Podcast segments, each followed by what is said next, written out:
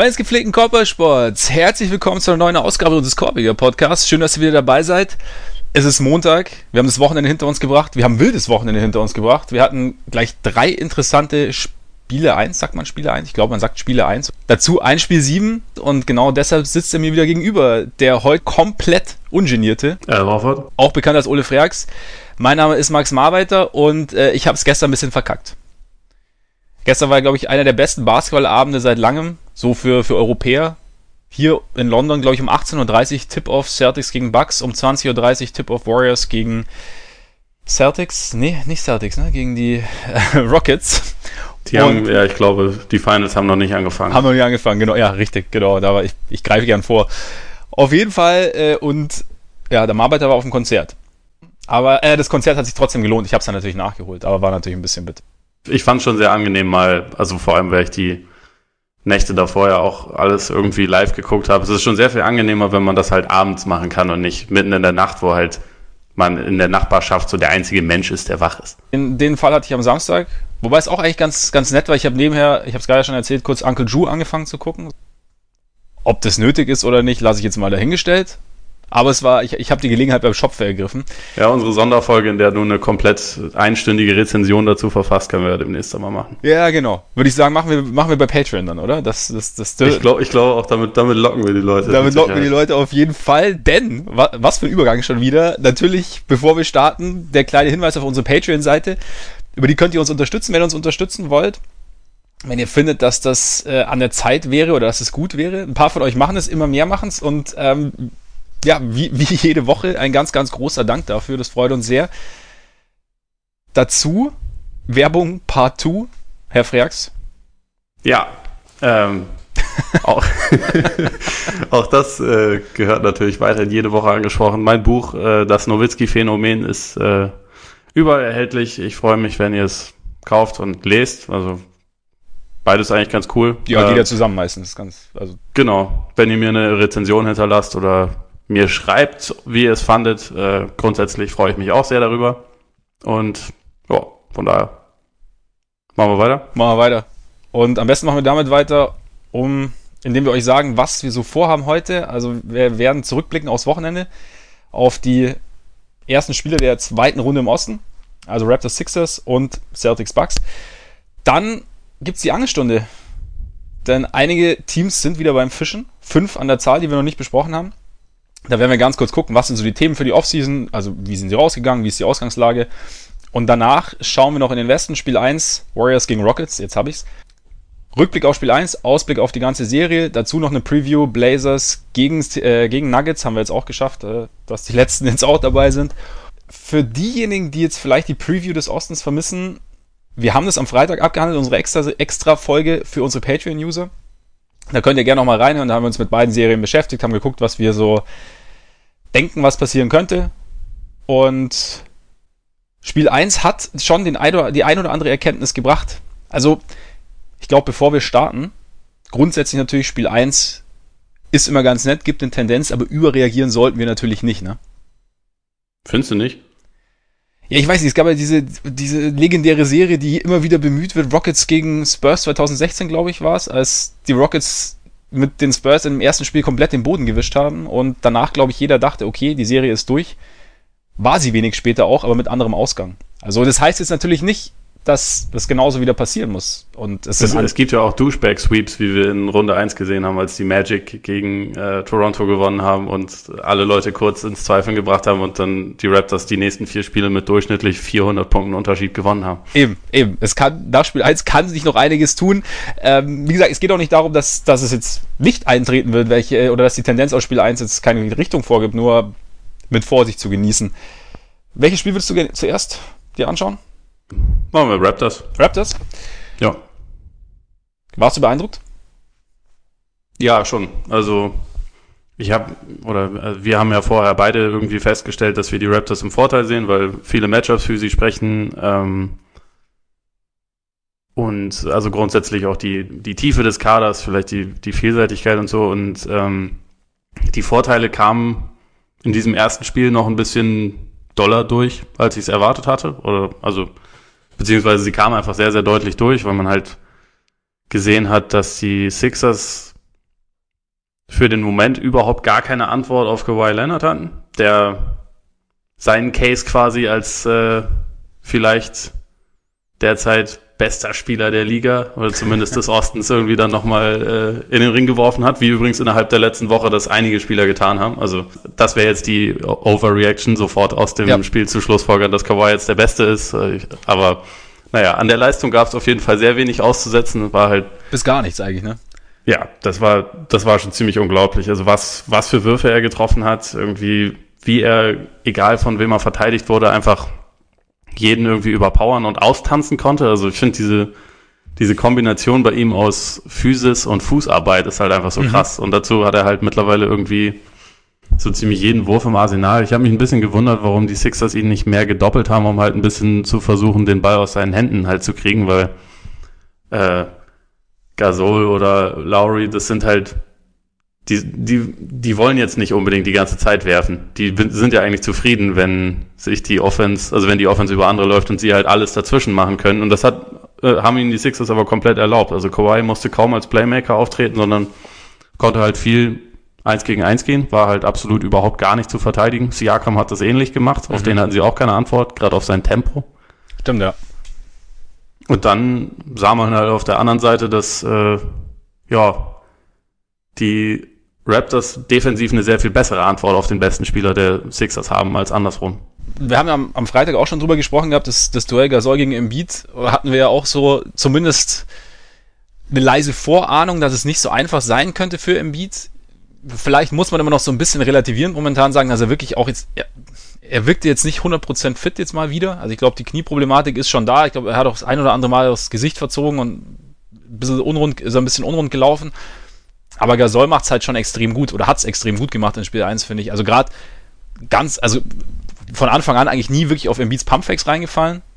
Einfach ja. stehen geblieben, groß gemacht. Ähm, endlich, endlich mal jemand. Ja. Das hat ja Embiid selber schon gesagt, dass das eigentlich Quatsch ist, dass Leute immer darauf reinfallen, aber dass er es natürlich ausnutzt. Ja, ja klar, genau. Und ja gut, mit Gasol kommt er dann natürlich an den richtigen, der, der weiß ja eigentlich vorne auch, aber vor allem defensiv, was er tut und ja, hat, finde ich, sehr, sehr smart und physisch verteidigt gegen, gegen Embiid, aber auch im Teamverbund. Also wenn er ausgeholfen hat, hat er da irgendwie noch, hat er nicht viel offenbart oder hat auch nicht dumme, hat nicht dumme Faust begangen, hat sich geschickt positioniert und ich finde, da hat er eigentlich so, eigentlich auch das erfüllt, was wir uns erhofft hatten, so ein bisschen.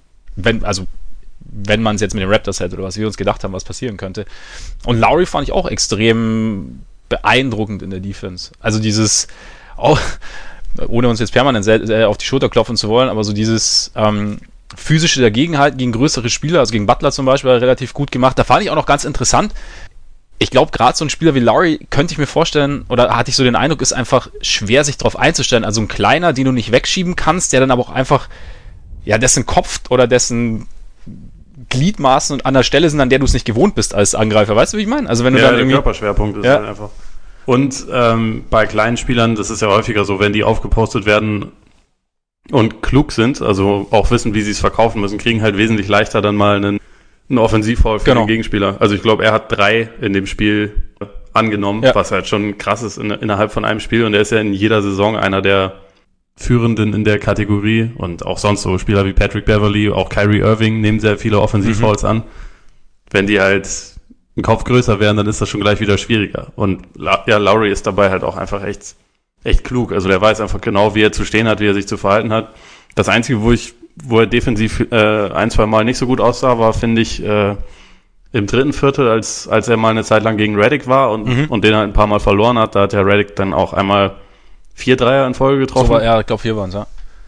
Und ich glaube in dem Viertel fünf, aber mehr hat, hat man dann im Spiel auch nicht von ihm gesehen. Also es war so eine kurze Phase und dann dann hatten sie das eigentlich auch wieder gut im Griff und ich, ich haben fand auch mehr Druck gemacht wieder auf Reddick fand ich. Also sobald, genau. also waren besser an ihm dran und auch sobald er den Ball hatte irgendwie was was für ihn relativ schwer dann also sowohl als Pass als auch als Wurf loszuwerden. Genau und ich finde sie haben das sonst sehr gut gemacht dass immer im genau richtigen Moment vom Flügel dann auch ausgeholfen wurde. Also wenn Embiid was er grundsätzlich nicht oft geschafft hat mal tief Position bezogen hat äh, dann kam einfach schnell jemand zum Aushelfen der dann irgendwie noch eine Hand drauf bekommen hat oder oder zumindest gestört hat, mhm. weil die Raptors halt auch genau wussten, von wem sie, von wem sie jetzt weghelfen können und von wem, von wem nicht. Also da sind dann halt Harris und Reddick, die man nicht unbedingt alleine irgendwo stehen lassen sollte. Simmons kennen wir das Thema, darf man. Ähm, Butler darf man eigentlich auch. Also der kann zwar auch mal einen treffen, aber er wirft halt einfach nach wie vor nicht wirklich gerne von draußen und auch nicht wirklich toll. Also in dem Spiel hat er, glaube ich, drei genommen, auch nicht getroffen. Man hatte schon das Gefühl, dass die Raptors einfach auf sehr viele Themen eine sehr, oder auf sehr viele Fragestellungen eine bessere Antwort hatten als die Sixers. Bei den Sixers ist es halt irgendwie, wenn Embiid sein Matchup nicht dominiert, ist schon relativ schwierig. Mhm. Und ich, ich fand es halt auffällig, dass äh, die Raptors es nicht mal für nötig gehalten haben, halt seine also die Minuten von Gasol mit denen von Embiid zu spiegeln, also dass halt Gasol immer genau dann drauf war, zum Beispiel immer Anfang des zweiten Viertels, ich, ich glaube auch Anfang des vierten Viertels. Da haben die Sixers mit ihrer Starting Five gespielt und bei den Raptors war halt Ibaka auf dem Feld äh, als Verteidiger für Embiid und da hat man dann schon, also da hatten die Sixers schon Größenvorteile, aber es war jetzt auch nicht so, dass sie diese Minuten irgendwie komplett nach Strich und Faden dominiert hätten. Da hat mich so ein bisschen, bisschen gewundert und auch eher dafür gesprochen, dass Embiid wahrscheinlich nicht unbedingt bei bei 150 Prozent gerade ist. Weil im Normalfall müsste, müsste er das, also er war, sie waren da schon besser und ähm, er war da auch besser, aber im Normalfall ist das halt so eine Phase, wo, wo man ihn nach 30 Sekunden eigentlich wechseln müsste und halt Gasol reinbringen müsste. Ich hatte am Anfang aber auch kurz den Eindruck, dass es, dass es jetzt kippen könnte, oder habe mich dann auch, hab auch gedacht, okay, Gasol kommt wahrscheinlich demnächst wieder, aber ich finde, die Backe hat sich dann auch ganz gut, ja, so rein gebissen in Anführungszeichen in das Duell. Also hat dann eigentlich einen ganz guten Job gemacht, auch, wie, auch wenn, wie du sagst, Embiid jetzt nicht 100% seinen ja, optimalen Bewegungsablauf hatte. Also, naja, im Endeffekt, ja, hat man schon gesehen, dass die Raptors irgendwie so sowohl individuell als auch als Team einfach wahnsinnig intelligent verteidigen und wahnsinnig smart verteidigen und dann schon wissen. Am Anfang fand ich, haben sie noch ein bisschen, waren die Closeouts noch sehr hart. Also, dass sie da dann so ein bisschen mal irgendwie eine Driving Lane geöffnet haben oder dann irgendwie den Spieler ein bisschen schneller verloren haben, das haben sie relativ schnell, finde ich, in den Griff bekommen und haben sich da irgendwie relativ schnell eine, eine Balance irgendwie angeeignet. Ähm, was ich im zweiten Viertel noch ganz interessant fand, war, dass da die Sixers teilweise so ein bisschen geschafft haben, das Tempo zu drücken, weil eigentlich haben die Raptors, sobald sie den Ball hatten, also egal ob die Sixers jetzt getroffen haben oder ob es nach einem Rebound war, sofort aufs Tempo gedrückt haben, versucht, den Ball schnell nach vorne zu pushen und dann irgendwie schnell zum Abschluss zu kommen. Also Laurie fand ich da auch extrem, ja, diktierend, was das anging. Ja. Siakam natürlich auch. Und im zweiten Viertel war es mal so ein bisschen, ging es mal so, konnten die Sixers mal so ein bisschen drücken. Vielleicht ist das irgendwie ein Hebel, dass sie da irgendwie noch ein bisschen mehr, ja, sich das noch ein bisschen genauer anschauen und schauen, wie, wie, wie sie das besser hinbekommen können. Dass sie, dass sie die, äh, die Raptors öfter in, in Halfcourt zwingen. Ähm, aber in, in, dem Spiel war, ich meine, was haben die Raptors im ersten Viertel 70% getroffen oder was war's? Ich glaube, also auf jeden Fall hatten da Leonard und Siakam jeweils sieben von neun und schon jeweils 17 ja. Punkte erzielt und da also da hatten die beiden schon mehr als die Sixers insgesamt auf jeden Fall. Ja, genau. Und dann haben sie so, also sie haben das Spiel nie gedreht, sie waren nie wirklich dran oder beziehungsweise man hatte nie wirklich den Eindruck, dass sie, dass sie es gewinnen können. Also ich zumindest nicht, sagen wir es mal so. Aber ja, vielleicht, vielleicht war das irgendwie so ein, dachte ich mir dann irgendwie, vielleicht könnte das irgendwie ein Ansatz sein, oder vielleicht sieht man da in Spiel 2 dann ein bisschen, oder versuchen sie es ein bisschen mehr, das, das Tempo zu drücken. Also ich weiß nicht, ob sie es jetzt, ob das jetzt auch der Plan war für Spiel 1 und sie es einfach nicht hinbekommen haben. Ja, ich meine, das, die Balance, die sie dabei halt irgendwie wahren müssen, ist ja die, dass äh, einer ihrer wichtigsten Spieler halt relativ verschenkt ist, wenn es nicht schnell geht. Ne? Also mit ja. Fitzsimmons und ja. äh, dass man halt gucken muss, wie sich das die Balance hält und dass sie gleichzeitig halt auch schauen, versuchen wir Offensiv-Rebounds zu bekommen, was eine Stärke von ihnen Absolut. ist und was auch eine Schwäche der, der Raptors ist. Und Hat opfern dadurch vielleicht jemanden. Bitte? Hat man auch gesehen. Also ja, haben wir auch gesehen. Ja. Nur wenn man den halt nicht bekommt und mit zwei Leuten da attackiert hat, dann ist man natürlich anfälliger in Transition. Und also da hatte ich auch gefühlt, äh, das Gefühl, dass sie die, die Balance da vielleicht nicht, äh, noch nicht zu 100 Prozent hatten. Aber ich meine, es war schon auch einfach krass. Also wenn man das mal vergleicht, wie was halt bei den Raptors von der Bank reinkommt und was bei den Sixers jetzt, wo Mike Scott halt auch noch verletzt ist, äh, von der Bank reinkommt, so ein, ein Korkmaß, auch ein Boban.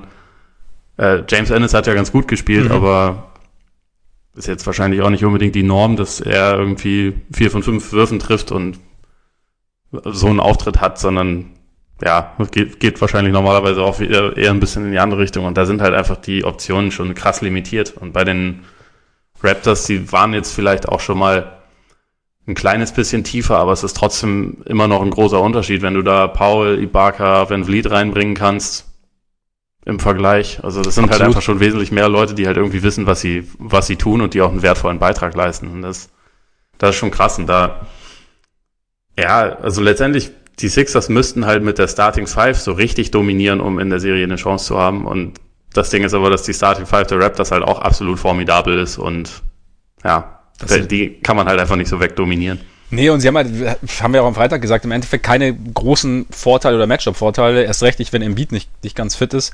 Und ich weiß nicht, wenn du sagst, mit dem Tempo und, und, und Simmons einer ihrer wichtigsten Spieler, für den müsstest du eigentlich schnell spielen. Also ich meine, man liest ja auch immer wieder, ich glaube jetzt in, in Spiel 1 hat, haben sie es nicht so oft gemacht, dass man Simmons im Halfcourt öfter als Screener verwenden soll im Pick and Roll. Also das wäre vielleicht dann irgendwie auch noch ein, noch ein Ansatz. Also gerade glaube ich auch, weil er dann so ein bisschen auch im Halfcourt ein bisschen Anlauf nehmen könnte, durch seine Athletik und Dynamik da irgendwie schnell zum Ring rollen könnte und dann irgendwie noch seine, seine Übersicht einbringen kann und dann irgendwie den freien, entweder den freien Schützen findet oder irgendwie einen, einen Durchstecker hinbekommt oder irgendwie so und halt auch noch ähm, Defender auf sich zieht. Das wäre vielleicht noch eine Möglichkeit so in Kombination. Und wenn man ihn öfter gegen Kawhi verteidigen lässt, weil er hat ja gesagt, er hat es ganz gut gemacht.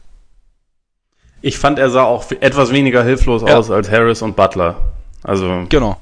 das schon, aber es war jetzt nicht so, dass er irgendwie. Ist er, er, ist jetzt nicht der Kawhi-Stopper, wenn dann Noch. eher so wie, wie früher Ruben Patterson bei Kobe vielleicht. genau. Also so dem Namen nach, aber halt nicht wirklich. Ja, aber könnte ich mir schon vorstellen, dass das in Spiel 2 öfter der Fall sein wird, dass er öfter verteidigen wird, einfach weil Butler nicht, nicht lang genug ist und da nicht, ja. nicht dagegenhalten kann und, und Harris einfach nicht schnell genug ist und dann bleibt irgendwann halt nur noch Simmons. Vielleicht Reddick ja auch noch eine Option. Ja, das wäre eine gute Option. ja. Ja, ich bin jetzt nee, gespannt. Also ich, ich, ich muss, also an sich kann ich mir kaum vorstellen, dass die, äh, dass die Sixers nicht versuchen, da mehr Double Teams zu, zu schicken. Ja. Also einfach weil, ich meine, das ist bei so. den Raptors ein bisschen gefährlicher, weil da halt mehr gute Schützen auf dem Court sind, aber ich glaube, ich würde trotzdem eher provozieren, dass Gasol und Lowry und Green es versuchen, äh, einen zu schlagen, als dass man halt Kawhi jedes Mal sagt, hier komm, eins gegen eins, geh mal, weil ja. Es gibt da einfach keinen, der das so richtig gut verteidigen kann, glaube ich. Nee, glaube ich auch nicht, wobei ich, also ich meine, Gasol hat ja relativ bereitwillig geworfen, wenn er offen war, wenn er die Möglichkeit hatte. Ist natürlich die Frage, ich meine, er trifft natürlich nicht mega hochprozentig von draußen, wobei den so links von der Birne, den nimmt, den, den trifft er ja ganz gern irgendwie. Von daher, er nimmt eigentlich schon nur dann, wenn er richtig, also ja, wenn klar, er wirklich offen sehr offen ist. Er, will jetzt, er will jetzt nicht irgendwie äh, ins Dribbling gehen und tanzen wie Curry und dann den Stepback nehmen. Also das, das ich, hat er bei den Grizzlies manchmal gemacht, ja, was man dann stimmt. vielleicht auch äh, festhalten kann, dass er da nicht mehr in der richtigen Rolle für ihn war. Ja. Aber nee, also die vier, er hat, er hat vier Dreier genommen in dem Spiel und die waren halt auch wirklich komplett offen. Ja. Aber das würde ich halt Würdest du ja Wie gesagt, wahrscheinlich versuchen, an Sixer Stelle das ein bisschen mehr zu forcieren, weil ich kann mir nicht vorstellen, dass Gasol dann Bock hat, zehnmal pro Spiel zu werfen, wenn ihm das die ganze Zeit auferlegt wird. Und dann kriegt man halt die Offense vielleicht ein bisschen, ein kleines bisschen langsamer. Also ist auch nicht ideal, weil er jetzt kein richtig schlechter Schütze ja. ist, aber ähm, das ist halt einfach nur was, was mir eingefallen ist, was man vielleicht noch versuchen könnte. Mhm.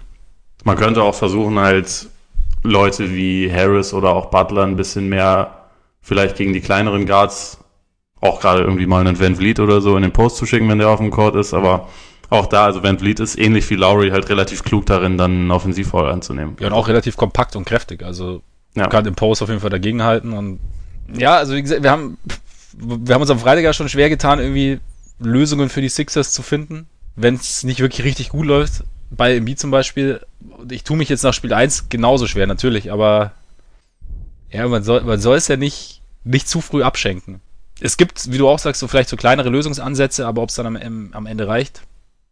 Ja, ich weiß halt nicht, ob es eine gute Gesamtlösung gibt, ja. weil ich glaube auch zum Beispiel, dass wenn die Spiele enger werden, dass äh, Nick Nurse wahrscheinlich darauf verzichten wird, Ibaka dann mal gegen Embiid spielen zu lassen, sondern dann eher sagt, okay, Gasol, hier, ja. jetzt bist du drauf. Also das, und das ist halt einfach dann so eine Trumpfkarte, die man irgendwie noch in der Hinterhand hat, wo auch die Raptors halt noch zulegen können, glaube ich. Und äh, Deswegen, ja, wir wollen, wir wollen nicht komplett überreagieren. Ich glaube jetzt auch nicht, dass äh, in jedem Spiel irgendwie Siakam 80% aus dem Feld trifft und Kawhi 70% aus dem Feld. Beide Career Highs in den Playoffs auflegen innerhalb von einem Spiel.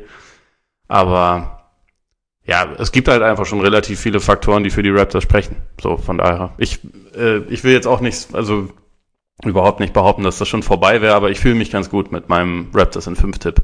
Zumal, wenn du, wenn sie versuchen, wie du vorher sagst, dass sie den Ball aus Kawais Händen gehen, hast du immer noch Siakam, auf den sie irgendwie jetzt mal keine Antwort gehabt haben. Klar musst du auch sehen, ob der es ansatzweise halten kann. Klar, die 80% wird er nicht halten können, aber ob, ob er die, diese Konstanz und diese äh, Effizienz irgendwie ansatzweise wird halten können. Trotzdem, ja, ich habe jetzt auch nicht so diesen Riesenansatz gesehen, wo ich jetzt sage, okay, das war jetzt ein Riesenausreißer nach oben den Raptors oder da kommen die Sixers im Normalfall noch irgendwie hin und sehen besser aus. Ja, bin gespannt auf jeden Fall. Spiel 2 ist heute Nacht, ne? Oder kommende Nacht? Ich glaube auch. Das heißt, ja, das doch, heißt genau. wahrscheinlich sind wir morgen früh schon wieder komplett widerlegt, weil es 1-1 steht. Wahrscheinlich. Und Wahrscheinlich äh, macht Simmons als Small Ball Center 50 Punkte. Eben, möglich. möglich. Das wäre das wär tatsächlich noch was, was ich gedacht habe, was man mehr ausprobieren sollte in den Minuten, in denen Embiid halt nicht spielt, dass man da schaut, dass man Simmons, also in, in der Partie waren sie relativ viel zusammen auf dem Feld, mhm.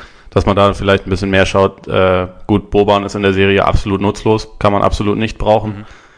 Packen wir halt vielleicht Simmons auf die 5 ja. probieren mal, ob wir da irgendwie was, äh, was anderes regeln können. Also da wäre jetzt, Ibaka ist ihm jetzt körperlich nicht überlegen, äh, Schnelligkeit her auch nicht. Ähm, das wäre vielleicht noch eine Idee. Auch kann ich auch wieder betonen, wie schon in der ersten Runde, Zaire Smith kann man auch mal draufpacken, weil schlechter als Korkmaz würde das wahrscheinlich nicht machen. Ja. Ähm, ja, und also es gibt schon noch ein paar Sachen, die man ausprobieren kann. Aber wer bringt den Ball dann? Niemand. Niemand. Also Nein, Outlet, Outlet Pass auf Simmons, meinst du? Jimmy Butler ist, doch, ist jetzt schon de facto der ja, Backup Point Guard. Stimmt, stimmt. Butler muss Simmons halt der Backup Center sein. So, das ist das Problem in einem dünnen Team. Du musst improvisieren. Ja. Müssen die Bugs auch improvisieren? Ja. Lass es uns dabei belassen. Lass es dabei belassen. Gut, kommen wir damit zur Angelstunde? Nein, Quatsch. Ähm. ja, ja ähm, also sie müssen gar nicht unbedingt improvisieren, sondern ich würde sagen, sie müssen sich vielleicht ein kleines bisschen mehr einfach vorbereiten, weil ich hatte nicht das Gefühl, dass die so richtig einen Plan für dieses Spiel hatten. Okay. Während die Celtics irgendwie sich ihr bestes Saisonspiel wahrscheinlich für den richtigen Zeitpunkt aufgehoben haben und halt genau wussten, was sie machen wollen. Das war, ja, bei den Bugs hatte man irgendwie das Gefühl, äh, sie haben so in den ersten Minuten gesehen, oh fuck, Janis kommt ja gar nicht durch. Mhm. Janis kann gar nicht dominieren. Scheiße, was machen wir denn jetzt? Und das war halt einfach dann das ganze Spiel über so. Und eigentlich ist ihnen auch nicht wirklich eine andere Lösung eingefallen. Das war schon, das war schon richtig schlecht von, von Milwaukee. Das hat mich schon überrascht in dem Spiel gestern. Ja, also ich habe es mir dann heute Morgen angeschaut und ja, es wirkte tatsächlich irgendwie planlos. Also es war dann irgendwie bald zu Janis und Janis hat dann schon so sein, sein übliches Ding versucht. Das hat aber halt irgendwie nicht so gut funktioniert und dann wurde halt irgendwie so ein bisschen, ja, meistens so von draußen draufgehalten und halt versucht, ja, irgendwas ans Laufen zu bekommen oder irgendeine, irg dass, dass irgendjemand heiß läuft. Also Middleton war ja zwischendrin noch ganz okay und, und Mirotic hatte noch mal eine kurze Phase, aber eigentlich ging halt wirklich nicht viel, weil das Einzige, was ich so gesehen habe, das was halbwegs funktionieren könnte oder was manchmal funktionierte, war, wenn die, wenn die anderen auch zum, also zum Korb gezogen sind. Also nicht nur Janis, sondern auch jetzt Middleton oder Bledsoe oder so, dass sie damit halt so ein bisschen die Defense in Bewegung gebracht haben. Und ja, Bledsoe war eine Katastrophe. Ja, Bledsoe war, also Bledsoe ging gar nicht, ne? Also wir haben ja da am Freitag auch drüber geredet, wir haben ja beide eigentlich gesagt, dass wir für die Serie nicht so wirklich ein Gefühl haben. Also dass wir nicht wirklich wissen, also dass es halt, was hast du gesagt, abgesehen von dem Sweep für Boston kann irgendwie, kann alles passieren. Ja, dass es einfach schwer ist einzuschätzen, dass aber die Celtics theoretisch schon Mittel haben könnten, um, um Janis so ein bisschen einzuschränken, beziehungsweise seine, ja, ihn seiner, seiner größten Stärke so ein bisschen zu nehmen, oder ihm seine größte Stärke so ein bisschen zu nehmen. Und das war natürlich schon irgendwie der Fall. Und Bledsoe war ja auch das eins der Fragezeichen, ob er nach letztem Jahr gegen die Celtics, das ist ja schon katastrophal, weil es dieses Jahr irgendwie gelernt hat. Er hat vier Freiwürfe getroffen ne, und einen äh, Jumper von der Baseline. Ich glaube, das war's. Sechs Punkte dann am Ende. Und auch sonst mega. Ich fand ihn total zögerlich, so in seiner Entscheidungsfindung. Weißt du, er ist dann teilweise. Ja, total. Also es, es wirkte, als wäre er irgendwie ich, ich habe es mir, glaube ich, in meinen Notizen, ja genau, da steht einfach nur das Wort Schuck bei mhm. Bledsoe, weil es, also, das, der war die ganze Saison über so gut da drin, halt so das, was du gerade beschrieben hast, wenn der Weg für Janis irgendwie zu war oder sich halt drei Leute auf Janis konzentriert haben, dass er dann den Ball bekommen hat und dann äh, zum Korb gegangen ist und halt irgendwas versucht hat zu kreieren, entweder für sich selbst oder für wen anders, da, war gut da drin, weil er auch irgendwie mal entschlossen dabei war. Das war halt in diesem Spiel überhaupt nicht. Also man hatte Scary Terry Flashbacks äh, noch mhm. und nöcher. Und auch defensiv, ich meine, keine Chance gehabt. Was mich schon, also wir haben, wir haben ja auch am Freitag drüber geredet und da, ich, ich dachte mir schon, dass Kyrie jetzt nicht unbedingt von dem an die Kette gelegt wird, weil Kyrie einfach, wenn er will, kommt er halt irgendwie hin, wo er hin will auf dem Feld. Wie also, ob er dann übrigens. trifft, muss man halt schauen, ja genau. Habe ich jetzt gelernt. Ob er dann, ob er den Wurf dann trifft, das ist halt einfach immer das Fragezeichen. Aber an sich bekommt er den Wurf, ja, wenn ja. er ihn haben will. Aber Bledsoe war schon irgendwie sehr überfordert, hatte ich das Gefühl. Mhm. Und also man hat, man hat in dem Spiel schon irgendwie finde ich, sehr merken können, dass halt ein Brockton gefehlt hat, der halt irgendwie noch ein zusätzlicher Playmaker ist, weil es ist den Bucks so wenig eingefallen. Also da die Minuten mit George Hill und Mirotic dann als Fokus der Offense waren halt irgendwie besser als das meiste andere. Mhm. Aber so für das Bread and Butter, was man normalerweise von den Bucks kennt, hatten die Celtics halt einfach irgendwie die perfekte Antwort und es fehlte komplett ein Konter. Ja, das hat mich auch überrascht. Also, dass sie es dann einfach im Endeffekt, wenn Janis drauf war, einfach versucht haben, also einfach so gedacht haben, irgendwann vielleicht klappt es ja irgendwann, vielleicht platzt ja irgendwann der Knoten, beziehungsweise die Zone. Und es gab ja nur mal diesen einen, da so ein 15-0-Run oder so, irgendwann im zweiten Viertel, wo sie ein extrem langes Line-Up drauf hatten. Ich weiß gar nicht mehr genau. Da war auch Mirotic war drauf. Also Janis, glaube ich, war gar nicht drauf, aber Mirotic, Lopez, ich krieg's gerade nicht mehr genau zusammen. Auf jeden Fall, das war so, da hat mal was funktioniert. Aber ja, die Celtics haben es halt schon extrem gut gemacht. Also die, die, wie, wie die Zone halt dicht war. Und nicht einfach nur blind die Zone dicht gemacht, sondern irgendwie fand ich gegen Janis sehr, sehr smart ausgeholfen. Also, dass sie halt quasi mit einem halben Fuß, also dass der, der, der Help Defender mit einem halben Fuß in der Driving Lane stand und damit Janis nie so richtig vorbeigekommen ist, aber auch der Gegenspieler nicht, oder keiner offen war wirklich. Und ich fand, es gab ein, es gab irgendwie ein, äh, ein Bild, ich weiß gar nicht mehr, glaube ich auch irgendwann in der ersten Halbzeit, irgendwann hatte Janis unten im Post eigentlich den Ball und du hast so gesehen, wie, wie die Celtics sich quasi alle rund um die Zone orientieren und die Schützen schon außen stehen, aber du hast, du hattest trotzdem das, nicht das Gefühl, dass die Schützen offen sind, obwohl die Celt also obwohl jeder Verteidiger eigentlich Richtung Zone stand und ich fand, das, das war für mich so ein bisschen sinnbildlich irgendwie, dass da dass da jeder ganz genau wusste, was er machen muss und dass da irgendwie auch, das auch das, was wir am Anfang der Saison mal gesagt haben, dass bei den Celtics halt die, die defensiven Instinkte extrem gut sind. Ja, und die langen Arme. Und die also, langen Arme, genau. Gerade bei einem Tatum zum Beispiel, der, der deckt halt einfach einen sehr großen, äh, ein sehr großes Spektrum ja. ab und äh, sie sind schnell auf den Beinen auf dem Flügel, also in dem, in der Hinsicht hat ja auch Morris wirklich ein gutes Spiel gemacht, mhm. ähm, der ja starten durfte, also das war halt auch noch ein Dein Favorit? Ein Pluspunkt, ja, also wenn er so spielt, dann ist er mein Favorit. Ja. Dann ist alles gut. ähm, Stevens hat das ja bis, bis zum Tip-Off eigentlich ge geheim gehalten, wer starten würde. Obwohl Morris anscheinend schon nach dem Sweep gegen Indiana sofort wusste, dass er starten wird. Mhm. Also hat er ja gestern irgendwie erzählt. Und äh, das hat schon, das hat schon Sinn ergeben, einfach weil die, weil die Matchups irgendwie so gut funktioniert haben und so ein, ja, äh, Lopez war halt kein Faktor zum Beispiel. Und die, die Schnelligkeit und Switchability, die die Celtics dann halt einfach haben mit diesen kleinen Lineups, ist halt einfach schon Gold wert. Und es würde alles nicht funktionieren, wenn man nicht jemanden wie Horford hätte, der auch im 1 gegen 1 halt einfach vor Janis bleiben kann. Es gibt halt äh, in der ganzen Liga wahrscheinlich so ungefähr drei Spieler oder so, die dieses Profil erfüllen, die halt groß, stark und schnell genug sind und klug genug sind, dann auch ohne Foul da irgendwie davor zu bleiben.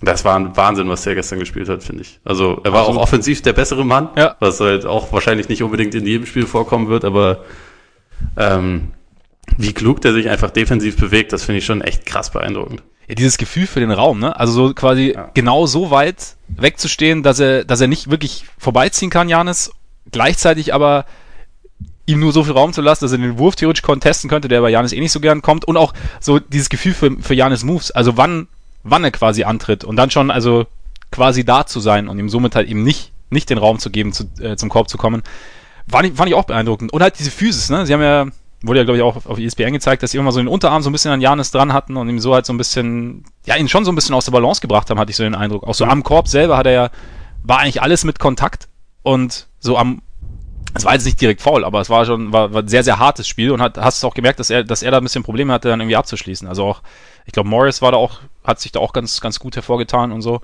Sie haben ihn halt komplett, ja, eigentlich haben sie ihn kalt gestellt, kann man eigentlich schon so sagen, oder?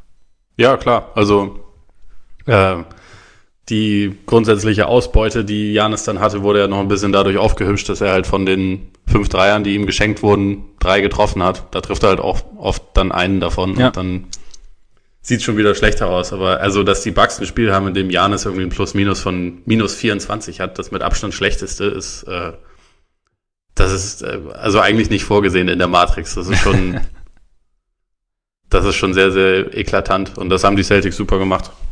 Muss man schon sagen. Ja, fand ich auch. Ich fand es auch sehr überraschend, dass Baines teilweise gut vor Janis bleiben konnte.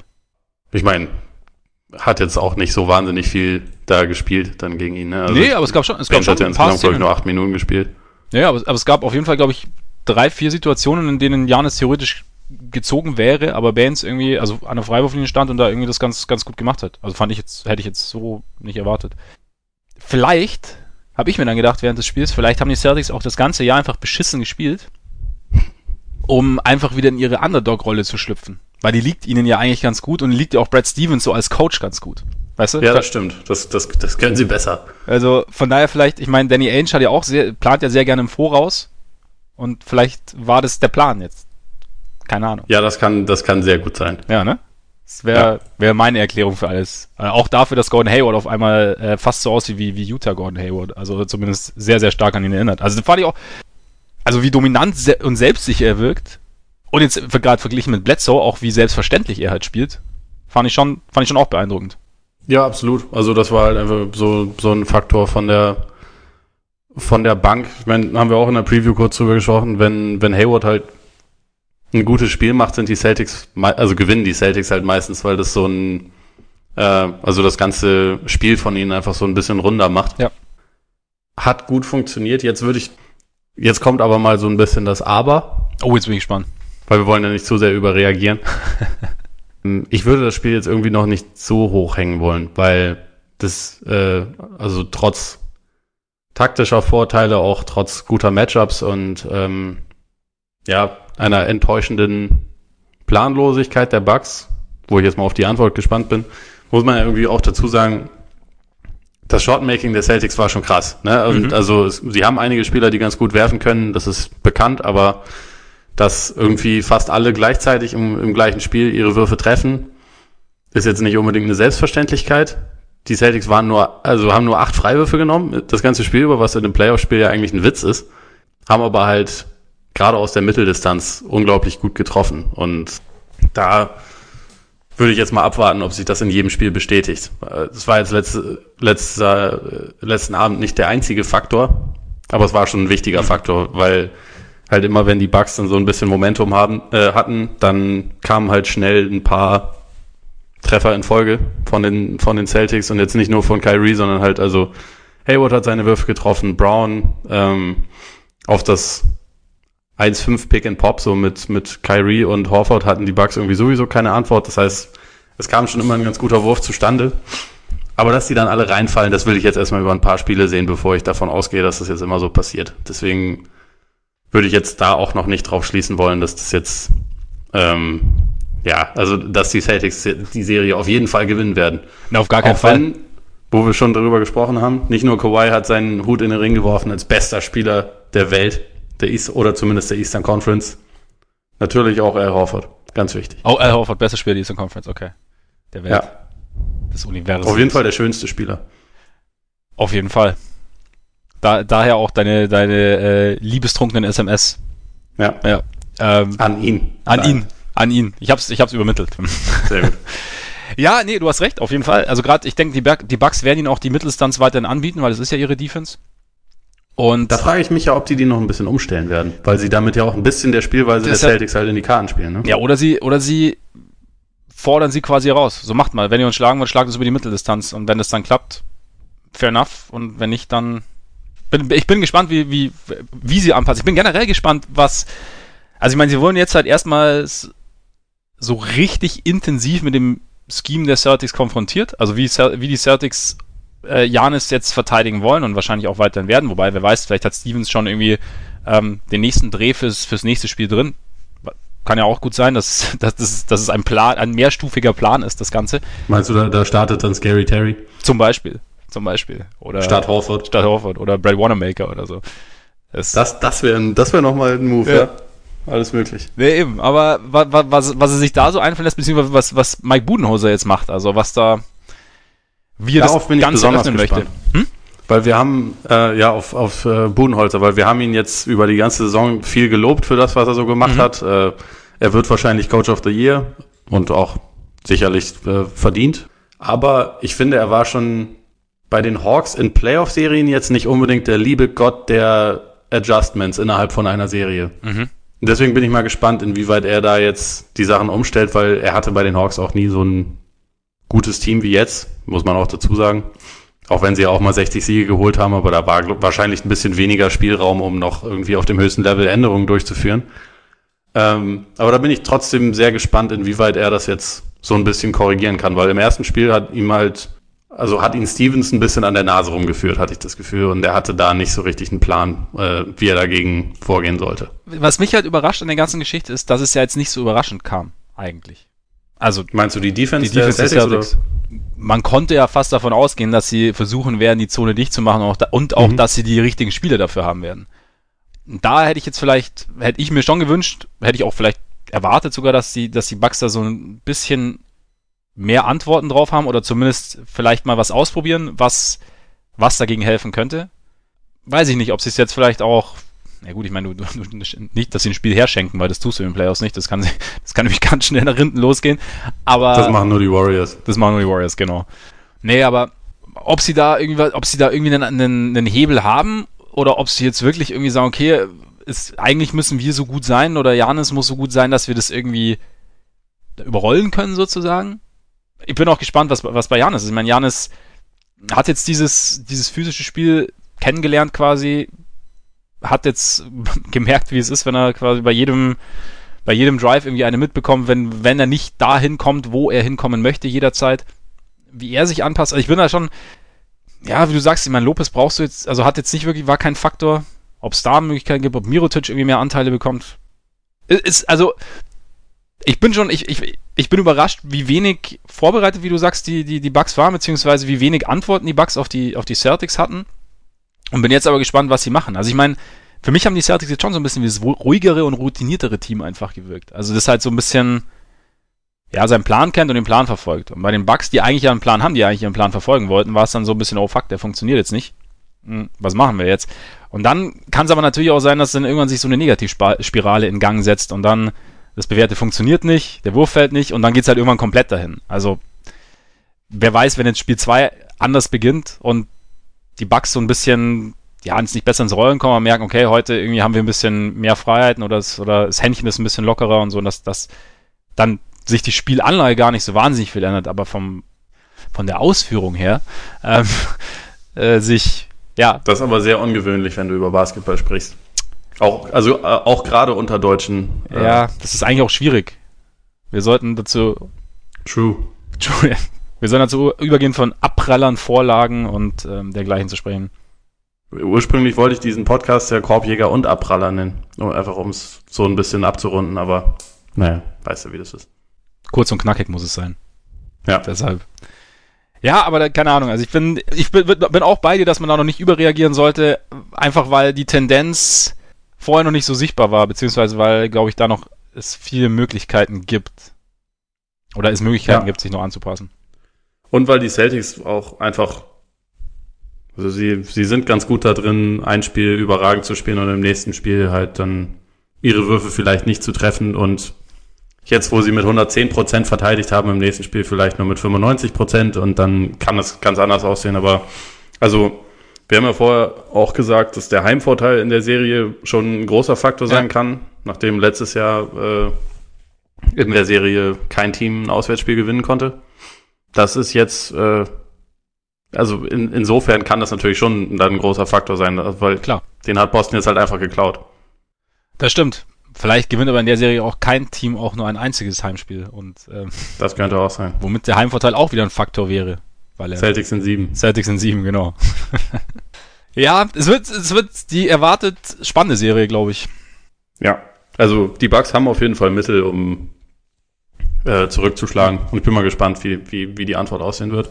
Zumal wir auch noch nicht wissen, ob zum Beispiel Brockton für Spiel 3 dann zurückkehrt, ja, was er sein könnte und was definitiv ein Faktor dann sein, also was definitiv auch wieder ein bisschen was verändern könnte, einfach weil es ein bisschen Druck von Bledsoe mhm. nimmt, der, ja, man hatte wirklich das Gefühl, dass der Albträume hatte vom letzten Jahr und also der sah einfach genauso aus wie letztes Jahr. Das hat mich schon das hat mich schon sehr überrascht und auch enttäuscht, wie er da aufgetreten ist. Hätte ich jetzt auch nicht gedacht. Aber vielleicht ist es auch ein bisschen so, dass er jetzt quasi, der Schockmoment ist durch und jetzt kann er vielleicht so ein bisschen, vielleicht kann er so abschütteln, vielleicht aber auch nicht. Vielleicht ist er für immer in Anführungszeichen geschädigt. Vielleicht schläft er auch in Scary Terry Bettwäsche, ja, wer weiß. Möglich. Aber ja, Brockton hat ja schon, glaube ich, äh, vorm Spiel auch gearbeitet in der Halle, also hat quasi seine, seine Würfe genommen. Ist natürlich die Frage nach so einer langen Verletzung, dann direkt Playoffs, ist ja auch nicht Schalter um und Freunde, ich bin wieder da und zwar genauso wie vorher, am Ende sogar noch besser. Also von daher schauen wir mal, was passieren wird. Sollen wir angeln gehen? Jo. Gehen wir angeln. Beim Fischen sind nämlich zum Beispiel die Clippers. Seit Donnerstag, äh, Freitag auf Samstag war es, hat dann Kevin Durant doch mal ganz kurz aufgedreht, hat die Warriors in Runde 2 geschossen und die Clippers haben jetzt Sommerferien, wobei sie nicht richtig Sommerferien haben. Also Doc Rivers hat dann direkt verlängert oder offiziell verlängert, oder am Wochenende?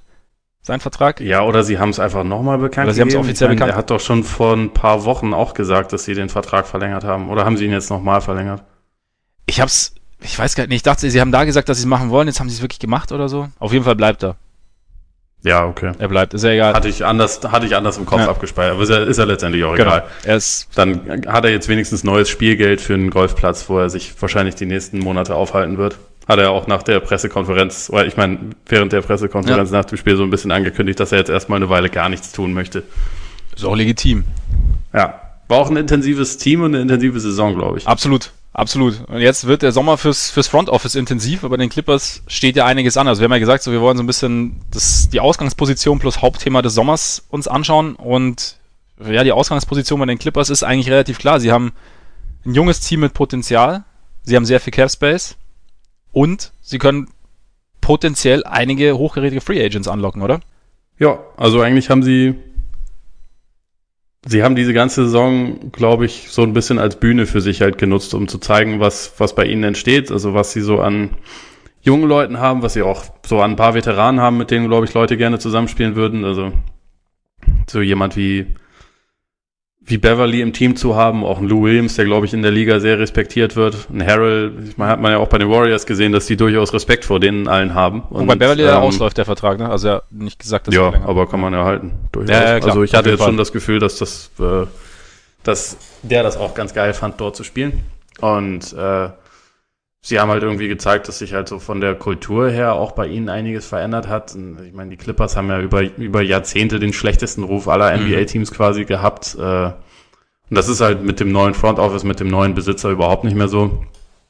Und ja, letztendlich, jetzt kommt es halt darauf an, wer dann Bock hat, das Geld zu nehmen, was da ist. Und also es gibt ja nach wie vor äh, die Gerüchte, dass, dass das bei Kawhi quasi schon entschieden ist. Wer weiß. Aber wenn das passiert, also Kawhi in dem Team hätte schon was, Hätte muss man schon Fall sagen. was. Zumal man dann ja auch immer noch gucken kann, was irgendwie dazu noch geht. So, ich mag die, die jungen Spieler sehr gerne. Also sie haben jetzt in den Playoffs gegen die Warriors zwei Spiele gewonnen mit einer Starting Five, in der halt zwei Rookies drin waren, also mit Gilgis Alexander und, und Shamit, Ja. von dem ich sowieso der größte Fan bin mittlerweile. Geiler Typ. Ähm, da, da entsteht schon was ganz Gutes. Und auch jetzt, es braucht ja wirklich vier ziemlich krasse Leistungen von Durant am Stück, um dieses Team dann halt irgendwie einfach mal loszuwerden. Natürlich waren die Warriors das wesentlich bessere Team insgesamt, aber die Clippers sind halt echt eklig nervig. Also so, die, die wirst halt einfach nicht los. Also auch in, in Spiel 6 war das ja wieder so, dass sie ein paar Mal eigentlich ja, Punches kassiert haben und man eigentlich davon ausgehen musste, okay, jetzt läuft halt nichts mehr. Und auch dann haben sie sich irgendwie wieder gewehrt und haben halt nicht aufgegeben. Und es war jetzt halt dann bitter, dass ausgerechnet in dem Spiel Lou Williams halt somit sein schlechtestes Saisonspiel gemacht hat und wirklich nichts mehr ging bei ihm. Trotzdem können sie sich halt, konnten sie sich auf jeden Fall erhobenen Hauptes da verabschieden. Mhm. Und ich glaube, was du sagst, dass sie, dass sie die Saison genutzt haben, um Werbung für sich zu machen, ich glaube, das, das hat, ja, das hat auf jeden Fall sehr, sehr gut funktioniert. Ich bin halt, meinst du, dass sie zwei Superstars bekommen können? Also Kawhi und Durant zum Beispiel, oder? Ich glaube nicht, dass Kawhi und Durant im gleichen Team landen werden, aber also einfach, weil die sich, glaube ich, nicht besonders mögen. Aber abgesehen davon, keine Ahnung, ich kann diesen ganzen Spinnern nicht in den Kopf gucken. Ich kann auch einem Kawhi nicht in den Kopf, also dem sowieso am Kann, allerwenigsten. glaube ich, niemand. Der ist ja nicht mal ein Mensch. Also, das KA in Kawhi steht für Katatonisch. Ja, genau. Und ich meine, den, wenn man den halt irgendwie spielen sieht oder dann auch nach dem Spiel immer im, in irgendwelchen Interviews, das ist halt. Wie, wie soll man daraus irgendwas ableiten? Und Schwierig, ja. keine Ahnung, was andere Spieler angeht, ich weiß es auch nicht. Ich, ich glaube, sie sind attraktiv. Absolut. Also, ähm, Steve Ballmer ist der reichste NBA-Besitzer, der auch signalisiert hat, dass er überhaupt gar keine Scheu hat, irgendwie so viel Kohle wie möglich reinzustecken. ich möchte eine neue Dass Halle LA ein bauen. reizvoller Markt ist, ist auch klar. Ähm, dass man dadurch halt noch andere Business-Möglichkeiten hat, sicherlich auch. Also ich glaube, es ist attraktiv und jetzt, jetzt hängt dann das halt natürlich alles ein bisschen auch mit Glück zu tun, äh, zusammen. Es hängt ein bisschen damit zusammen, ob sie Jerry West halten können und der dann halt bei irgendwelchen Meetings vielleicht dabei ist, um noch so den Closer zu machen, was er auch bei Durant zu den Warriors so ein kleines bisschen mhm. war und bei den meisten anderen wichtigen Transak Superstar-Transaktionen in der Geschichte der Liga irgendwie auch gefühlt. Ja, und dann hängt es halt einfach so ein bisschen davon ab. Aber ich, ich glaube, wenn, wenn ich jetzt ein Superstar-Free Agent wäre ähm, in diesem Sommer, unabhängig davon, wo ich gerade spiele, wäre das schon eins der ersten Teams, die ich mir anschaue, auf jeden Fall. Zumal sie ja nicht die, die ganze Kapelle opfern müssten, um dich zu verpflichten und vielleicht noch einen Hochgerät dazu holen. Also ich meine, die, die Rookie-Verträge von Gilgis Alexander und Shamit sind ja Gold wert, genauso wie die 6 Millionen für Harrell oder die 8 Millionen für Williams. Also ja. damit steht irgendwie das Gerüst und du kommst, du kommst im Prinzip in ein funktionierendes Team und äh, hast schon sehr, sehr viel Qualität an der Seite. Und ähm, genau. Da, nee, und man hat auch noch einen größeren Chip halt mit Gallinari, den man zur Not traden kann. Absolut, ja, genau, auslaufender Vertrag, zwar ziemlich dicker Vertrag, aber auslaufend. Ja, aber halt 22 ja. Millionen, wenn du da halt irgendwie eine, einen der Jungen plus irgendwie einen Pick dranhängst oder so, dann kriegst du damit schon auch einen sehr, sehr guten Spieler. Ja, also. definitiv. Also da, nee, also die, die Voraussetzungen sind gut. Ähnlich gut eigentlich wie, wie in Brooklyn, würde ich sagen. Oder sagen wir, in Brooklyn sind sie ähnlich gut wie in LA. Äh, die Voraussetzungen sind auch gut, wobei ich da bei dem Team schon deutlich weniger Qualität sehe als bei den, bei den Clippers. Muss ich schon sagen. Mm. Na doch. Mm. Aber du es bist auch ein sehr viel größerer Fan von bin, D'Angelo nee, Russell. Nee, ich habe jetzt gerade überlegt, weil, also ja, wobei ich überlege nur, ob da einfach das Team noch nicht so weit ist. Also ob die, die, also klar, Shamit und, und, und Gilgis Alexander als, als Rookies, aber Williams, schon seit Jahren in der NBA, Harold hat so langsam sein, hat seinen Platz gefunden, äh, Beverly, so dieses Veteranen, diese Veteranengeschichte, jetzt mal abgesehen von ähm, Carroll und Jared Dudley, die aber jetzt nicht die gleiche Qualität mitbringen, die fehlt halt bei den, bei den Nets so ein bisschen. Von daher vielleicht, ich weiß nicht, ob, da, ob das Team potenziell viel schlechter ist, der Netz. Würde ich jetzt sagen. Hm, hm, hm. Also, weil es ist, ist ja letztendlich auch. Also ich finde, die, die Situationen beider Teams sind auf jeden Fall schon einigermaßen vergleichbar, aber ich glaube, was halt Brooklyn nach wie vor irgendwie beantworten muss, ist, wie sie mit, mit, wie das jetzt mit Russell weitergeht, ja, klar, auf jeden Fall. Restricted Free Agent ist, weil ich finde, man hat in der Serie gegen die Sixers schon relativ eindeutig gesehen, dass Karis LeVert halt der bessere Spieler ist. Und wenn man jetzt irgendwie davon ausgehen würde, LeVert bleibt fit, dann würde ich halt den zum Franchise-Player machen wollen. Und Dinwiddie ist von der Bank, macht ähnliche Sachen wie, wie Russell, ist da drin aber eigentlich effektiver. Braucht man dann Russell? Kann man vielleicht mit dem Typen noch was anderes anstellen? Kann der vielleicht auch noch eine andere Rolle akzeptieren oder hat man dann Redundanz auf so den wichtigsten Positionen? Das finde ich halt schon, das ist, sagen wir mal, eine etwas dringendere eigene äh, Baustelle als die, als war es bei den Clippers so aktuell vorhanden. Es ist vielleicht nicht, es ist noch nicht ganz so, der, der Teppich ist noch nicht ganz so glatt ausgelegt wie bei den Clippers jetzt vielleicht.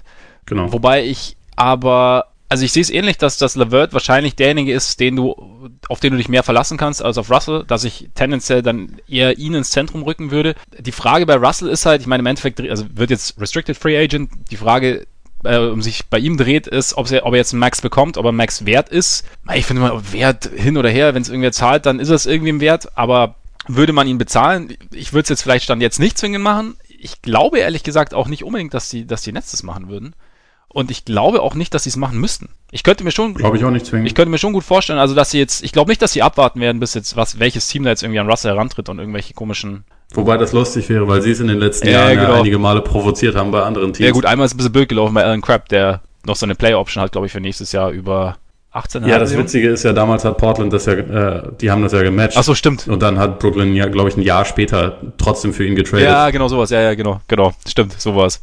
Ja, also quasi, sie löffeln ihre eigene Suppe selbst aus, aber ja. vollkommen, also hätte überhaupt nicht sein müssen. Nee. Aber ich könnte mir vorstellen, dass sie einfach vorher ein Angebot abgeben und Russell sich das, sich das genau anschaut. Ich glaube schon, dass er ganz gut weiß, was er an Brooklyn hat. Auch sein, sein Stellenwert. Ich weiß nicht, ob er, ob er den so schnell irgendwo anders kriegen wird. Ich meine, klar, also die Fragezeichen, die jetzt die Playoffs aufgeworfen haben, die sind natürlich da, wie du sagst ich würde ihn trotzdem nicht in irgendeine Schublade stecken wollen, so nach dem Motto, okay, er ist jetzt grundsätzlich funktioniert er nicht in den Playoffs. Es waren, die, es waren seine ersten Playoffs. Es war nicht. Nein, nein, also das, das, das würde ja. ich auch überhaupt noch nicht machen. Meine Frage ist eigentlich nur, ob ähm, er so eine Saison, wie er sie jetzt gespielt hat, ob er die hätte spielen können, wenn LeVert halt auch dabei wäre. Und wenn man sagen will, Brooklyn will ja wachsen und Brooklyn will ein besseres Team werden, kann er, kann er zu einem richtig effektiven Spieler als vielleicht zweite oder dritte Option, also käme jetzt beispielsweise auch noch ein Superstar, also ein richtiger Superstar dazu.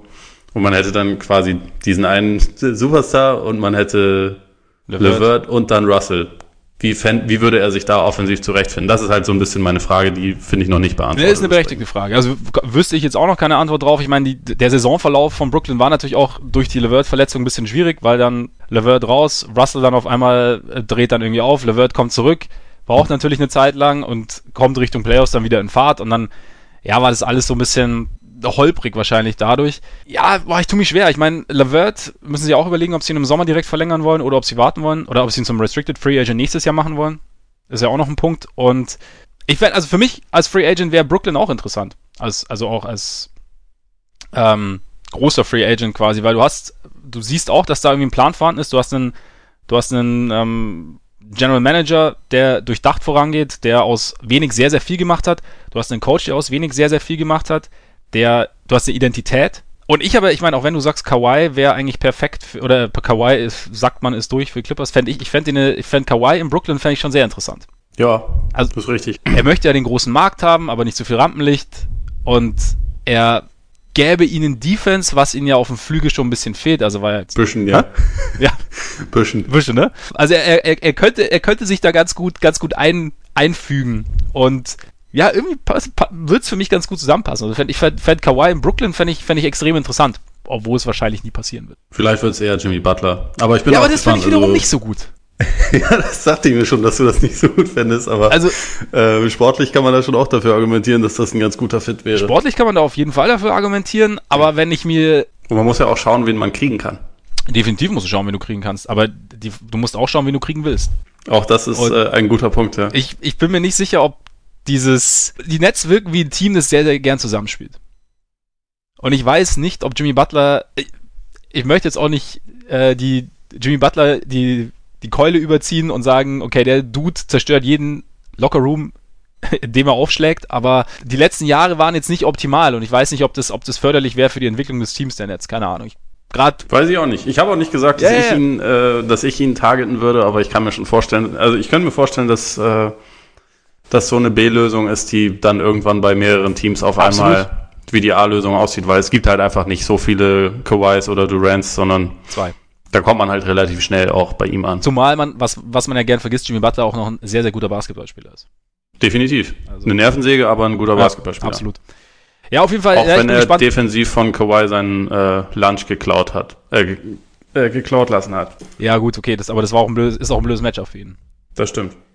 Ja, aber wie gesagt, das ist die große Frage der Nets, was sie jetzt da, wie sie mit Russell verfahren, wie sie mit Levert verfahren, wer jetzt ohne neuen Free Agent irgendwie die Schlüssel in die Hand bekommt und dann welcher Free Agent noch zu holen ist. Capspace hätten sie auf jeden Fall. Spurs. Macht Popovic weiter? Mein größtes Fragezeichen. Nein, wobei ich gehe schon Macht davon schon, aus, dass er vor allem sich mit so einem beschissenen Brainfart am Ende von Spiel 7 aus den Playoffs zu verabschieden. An, an, sich kann so der beste oder zweitbeste oder drittbeste oder was auch immer Coach der NBA-Geschichte sich nicht so verabschieden. Das war schon echt. Also ich, ich, ich saß hier nachts doch mit irgendwie dann offenem Maul und konnte nicht verstehen, was da gerade passiert ist. Das war schon etwas. War schon etwas, ja, krass. Kann ich nachvollziehen. Also für alle, die es nicht mitbekommen haben, von denen es wahrscheinlich nicht so wahnsinnig viele geben wird, aber die Spurs haben bei vier Rückstand und noch 26 Sekunden zu spielen einfach darauf verzichtet zu faulen in Spiel 7 gegen die Nuggets. Ja. Um die Uhr anzuhalten und ja, dann am Ende haben sie verloren, sind ausgeschieden. Ich verstehe die, die Ungläubigkeit und äh, das Entsetzen, aber war es jetzt wirklich, das war, im Endeffekt war es doch nur der letzte kleine Sargnagel irgendwie nach diesem Spiel. Also natürlich hätten sie es besser lösen können, Natürlich hätten sie. Naja, sie hätten halt einfach, also nicht, dass sie es sonst zwingend gewonnen hätten, aber sie hätten halt einfach noch eine ja, Chance ja, genau. gehabt. Und die haben sie sich halt selbst genommen. Sie, ja, klar, sie haben, sie, sie haben sich selber genommen. Wer weiß, wenn du jetzt Jokic faust, vielleicht, vielleicht trifft er beide, Murray, wer auch immer. Aber ich glaube, entscheidender war für mich einfach das komplette Spiel. Es war einfach nur, wie gesagt, es war für mich war es der letzte Sargnagel. Ich meine, das erste Viertel, es war, war verheerend. Also war noch. Die, du, die haben insgesamt ein richtig schlechtes Spiel ja. gemacht. Also definitiv so richtig, also gut war das dritte Viertel. Ansonsten waren die nicht gut. Ja. Und trotzdem lag halt irgendwie fast alles bereit, weil die Nuggets halt auch kein gutes Spiel gemacht haben und sich immer wieder selbst ins Knie geschossen haben. Es waren halt einfach noch Möglichkeiten da. Und dann, ja, wenn DeRozan erst einen Freiwurf vergibt und dann beim Zug zum Korb wo man auf zwei verkürzen könnte, halt von Craig geblockt wird, ist bitter. Aber wie gesagt, das Spiel war halt noch nicht, noch nicht vorbei und es gab schon, es gibt, es gab jetzt echt schon wildere Geschichten, als dass irgendwie ein Vier-Punkte-Rückstand innerhalb von 26,5 Sekunden nicht mehr aufgeholt wurde. Also das ist halt einfach das Krasse. Und nein, sie hat es nicht verdient, die Serie zu gewinnen, meiner Meinung nach. Ich bin auch ganz froh, dass sie in der zweiten Runde nicht dabei sind, weil ich finde einfach, also ich tue mich schwer damit, mir Aldridge und DeRozan als beste Spieler eines Teams anzugucken, weil ich einfach den Basketball nicht mag, den die beiden spielen. Und auch DeRozan einfach nicht mehr für einen guten Spieler halte, aber egal. Aber es wäre halt einfach noch möglich gewesen. Und wie gesagt, es hätte auch sein können, dass sie das dann so oder so verloren hätten, dass die Nuggets halt einfach cool geblieben wären und ihre Freiwürfe getroffen hätten. Die Nuggets, die ein offensiv unfassbar beschissenes viertes Viertel gespielt haben, muss man auch dazu sagen. Aber wie gesagt, es war halt einfach noch die Chance da und das war dann schon doch eher sehr kurios. Es ist auf jeden Fall seltsam. Also, also gerade, also man hat ja vorher groß über die Erfahrung der Spurs geredet und dass das ihr großes Plus sein wird und dann machen sie gerade das nicht. Trotzdem glaube ich, dass sie haben sich da die letzte Chance genommen, aber es war nur die letzte Chance, weil sie es vorher einfach versaut haben in meinen Augen. Ich meine, du kannst, du kannst doch kein, du kannst kein Spiel 7 anfangen, indem du zwei Minuten oder drei Minuten vor Ende des ersten Viertels irgendwie sechs Punkte gemacht hast. Na, das ist schon richtig, Also- aber wenn man am Ende des Spiels halt irgendwie zwischenzeitlich auf zwei Punkte ran ist, dann kann man ja nicht sagen, dass man das da verloren hat, weil die Möglichkeiten waren ja dann offensichtlich halt noch Es da. war, es, war, es war, es, alle Faktoren haben zusammengespielt, aber für mich ist der, für mich ist der, der miese Beginn und eigentlich das miese Spiel ist für mich, also überwiegt es einfach für mich persönlich mehr als dieser Brainfart am Ende, der halt dem Ganzen nur die Krone aufgesetzt hat und halt einfach so diesen, in meinen Augen jetzt. Weil ich meine, im Endeffekt, du, du, du hast, sie hatten sowieso nicht selber in der Hand. Also klar, kannst, klar, faulst du, klar musst du, du musst in dem, in dem Moment eigentlich faulen. Aber du hast dann immer noch, bist dann immer noch davon abhängig, dass dein Gegner nicht an die Freiwurflinie marschiert und beide Freiwürfe trifft. Was natürlich in dem Fall nicht gesagt ist, dass die Nuggets beide treffen, aber es ist, wenn sie beide treffen, sind sechs Punkte, dann versuchst du Rosen aus der Mitteldistanz, trifft vielleicht wieder nicht. Also weißt du, es ist so, da muss, die Rädchen müssen erstmal alle wieder in Bewegung kommen. Deswegen, ich finde, ich finde, es- für mich ist einfach das, was vorher passiert ist, gravierender als das jetzt am Ende. Wobei das halt einfach offensichtlich ist, aber Ja, also wahrscheinlich ist eh der Punkt, dass sie, also sie hätten ja danach wahrscheinlich Dreier treffen müssen und das können sie eh nicht, von daher. Was soll's? Äh, setzen wir einen, das, also sagen wir einfach mal, das war's mit der Spurs-Saison. Ja. Ich bin jetzt einfach nur darauf gespannt, wie äh, die Kombination Murray und White im Backcourt Ja. dann nächste Saison aussieht, die beide überragend verteidigen können, die aber beide offensiv schon echt limitiert sind und vor allem als Shooter limitiert sind, was natürlich super ist, wenn auch noch Aldridge und DeRozan mit auf dem Feld sind. Vielleicht auch noch Pöltl, dann kann einfach niemand Dreier werfen, das wäre ganz nice. Möchte ich mal sehen. Äh, also ich bin schon mal gespannt darauf, wie die Spurs irgendwie auch nächste Saison wahrscheinlich fies sind und irgendwie 46 Spiele gewinnen, in die Playoffs kommen und da dann ausbrennen. Oder ob sie halt irgendwie nochmal ein, ein letztes Hurra in Popovics Karriere hinkriegen, weil ich glaube, also mittlerweile kann ich es mir irgendwie nur noch schwer vorstellen, dass er über 2020, wenn er halt Team USA coacht, Mhm. noch weitermachen wird. ja, das Gerücht hält sich ja schon länger, ne, dass, dass das so Ja. quasi sein, sein offizieller Abschluss dann wird. Er ist halt schon auch echt relativ alt Ja. mittlerweile. Und er muss ja auch noch US-Präsident werden, also wird es langsam Zeit. Und er muss sich äh, Wein und Essen widmen. Ja. Hast du diese, die- diese lange Geschichte, ich glaube, aus dem E ESPN-Magazin von Baxter Holmes darüber gelesen? Ich hab's, nee, ich hab's noch nicht gelesen, ne. Kann ich sehr empfehlen. Werde ich, werde ich über zu Gemüte führen. Jazz? Soweit zu den Spurs. Was? Soweit zu Soweit zu den Spurs. Genau, genau. Wir, müssen- wir müssen weitermachen. Wir haben einiges vor heute. Deswegen ganz kurz äh, zu den Jazz, die ja mal wieder relativ chancenlos waren gegen die Rockets. Bei denen mal wieder aufgefallen ist, dass die Offense doch irgendwie zu eindimensional ist, dass die Defense zwar gut ist, aber die oft mangelnde Offense und mangelnde Kreativität in der Offense und Shot Creation in der Offense irgendwie relativ selten ausgleichen kann. Und da kommt man eigentlich so ein bisschen zur Point Guard Frage, oder? Ich meine, Ricky Rubios Vertrag läuft aus. Ricky Rubio versteht zwar seine Mitspieler einzusetzen, kreiert sich aber selten einen guten Wurf, trifft auch von draußen eigentlich so gut wie nichts oder sehr, sehr selten. Und irgendwie haben die Playoffs gezeigt, dass sie eventuell einen anderen Typ Point Guard besser brauchen könnten, oder? Ja, also auch nicht zum ersten Mal, weil es braucht insgesamt einfach noch ein bisschen mehr offensive Qualität neben Mitchell. Man, muss, Ja. man braucht auch von Mitchell noch ein, zwei Entwicklungsschritte, um ein richtiges Top-Team zu sein, glaube ich. Aber ja, es fehlt halt einfach so ein bisschen an, an Hilfe neben Mhm. ihm. Also an jemandem, der auch einfach mal sich den Ball schnappen und dann auch mal scoren Genau. kann. Oder halt irgendwie was Gutes kreieren kann. Und das kann halt auf dem höchsten Level bei einem Team, was ich eigentlich für nach wie vor ziemlich gut halte, kann es eigentlich nicht davon abhängen, dass ein 22-Jähriger irgendwie sämtliche Offen Offensivaktionen kreiert und, und abschließt, weil so gut ist auch einfach Mitchell noch nicht, aber das sollte auch einfach nicht so sein, sondern man braucht dann lass uns wieder über Mike Conley reden. äh, es, es bräuchte halt so jemanden daneben, der halt auch noch so ein bisschen was, was selbst machen kann, weil ich finde, das hat man in der Serie schon auch gesehen, so gern ich den Joe Ingles auch zum Beispiel mag, aber sein, seine Möglichkeiten für Playmaking sind schon auch gegen, gegen eine gute Defense limitiert. Also in der regulären Saison macht er das schon gut und letzte Saison gegen OKC in den Playoffs hat er es auch gut gemacht, aber wie gesagt, wenn sich irgendwie Teams mehr darauf einstellen und ihm halt auf Fuß stehen, dann ist das jetzt nicht so, dass er dann vollkommen unbeeinträchtigt davon einfach sein Ding durchziehen würde, sondern der, der war schon auch sehr limitiert gegen Houston. Und ich finde, eigentlich hatte Utah dann ja in den letzten drei Spielen in der Serie schon gezeigt, warum sie, also was auch ihre Qualität ist, weil sie halt die Rockets schon sehr genervt haben defensiv und die Spiele wahrscheinlich auch alle irgendwie mit ein bisschen mehr Glück hätten gewinnen können. Aber es gehört halt nicht nur Glück dazu, sondern halt auch jemand, der das dann tatsächlich vorne auch entscheiden ja. kann. Und den Spieler haben sie halt einfach. Oder also sie haben einen davon, der das manchmal kann, aber sie brauchen halt da noch jemanden daneben. Zweiter wäre ganz nett, ne? Ja, dieser zweite Spieler, also sie haben 17 Millionen Cap Space im Sommer und einige nicht garantierte oder nicht vollständig garantierte Gehälter noch. Was, was kann man holen? Also ich habe jetzt, ich habe jetzt mal so den Point Guard Markt an Free Agents angeschaut. Schwierig, wer da irgendwie so wirklich weiterhelfen könnte. Wäre Rosier für dich ein Kandidat? Äh, Nee, glaube ich nicht. Also der hat zwar auch so ein paar Vorzüge, aber ich würde ihn nicht zu einem Starting Point Guard machen wollen, glaube ja. ich, wenn ich was erreichen will. Ich könnte mir, ich meine, also du hast es ja angesprochen mit den auslaufenden Verträgen, vielleicht ist es eine Option, Favors plus X irgendwie einzutauschen für halt einen Nicht-Free Agent. Mike ähm, wo wir halt, genau, wo wir immer wieder unseren Lieblingsspieler Mike Conley kommen. Die Jazz sollten auf jeden Fall mal bei, bei äh, unserem Freund Kebab auch anfragen. Ja, ich glaube zwar nicht, dass so ein guter Spieler als Free Agent nach ähm, Utah wechseln möchte, aber das Team würde schon sehr davon profitieren. Und er hat. Eigentlich auch. Ja, also ich meine, der hat jetzt in seiner NBA-Zeit noch nicht wahnsinnig viel Playoff-Erfahrung gesammelt und ist irgendwie seit Jahren in der kompletten Irrelevanz in Charlotte. Sportlich relevant wäre er in Utah halt sofort. Von daher vielleicht kann man mit dem Argument zumindest mal anklopfen.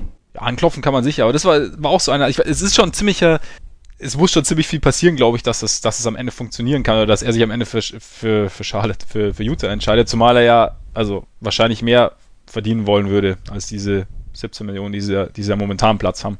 Also ja, gut, wobei, da, da, da gibt es immer Mittel und Wege. Ja, genau, also sicherlich, aber aus Spielersicht, wenn man so sieht, wäre, glaube ich, das Team schon interessant. Also quasi er würde einen Need des Teams füllen, umgekehrt würde das Team auch ein Need bei ihm füllen. Also er hätte da schon was, womit er arbeiten könnte.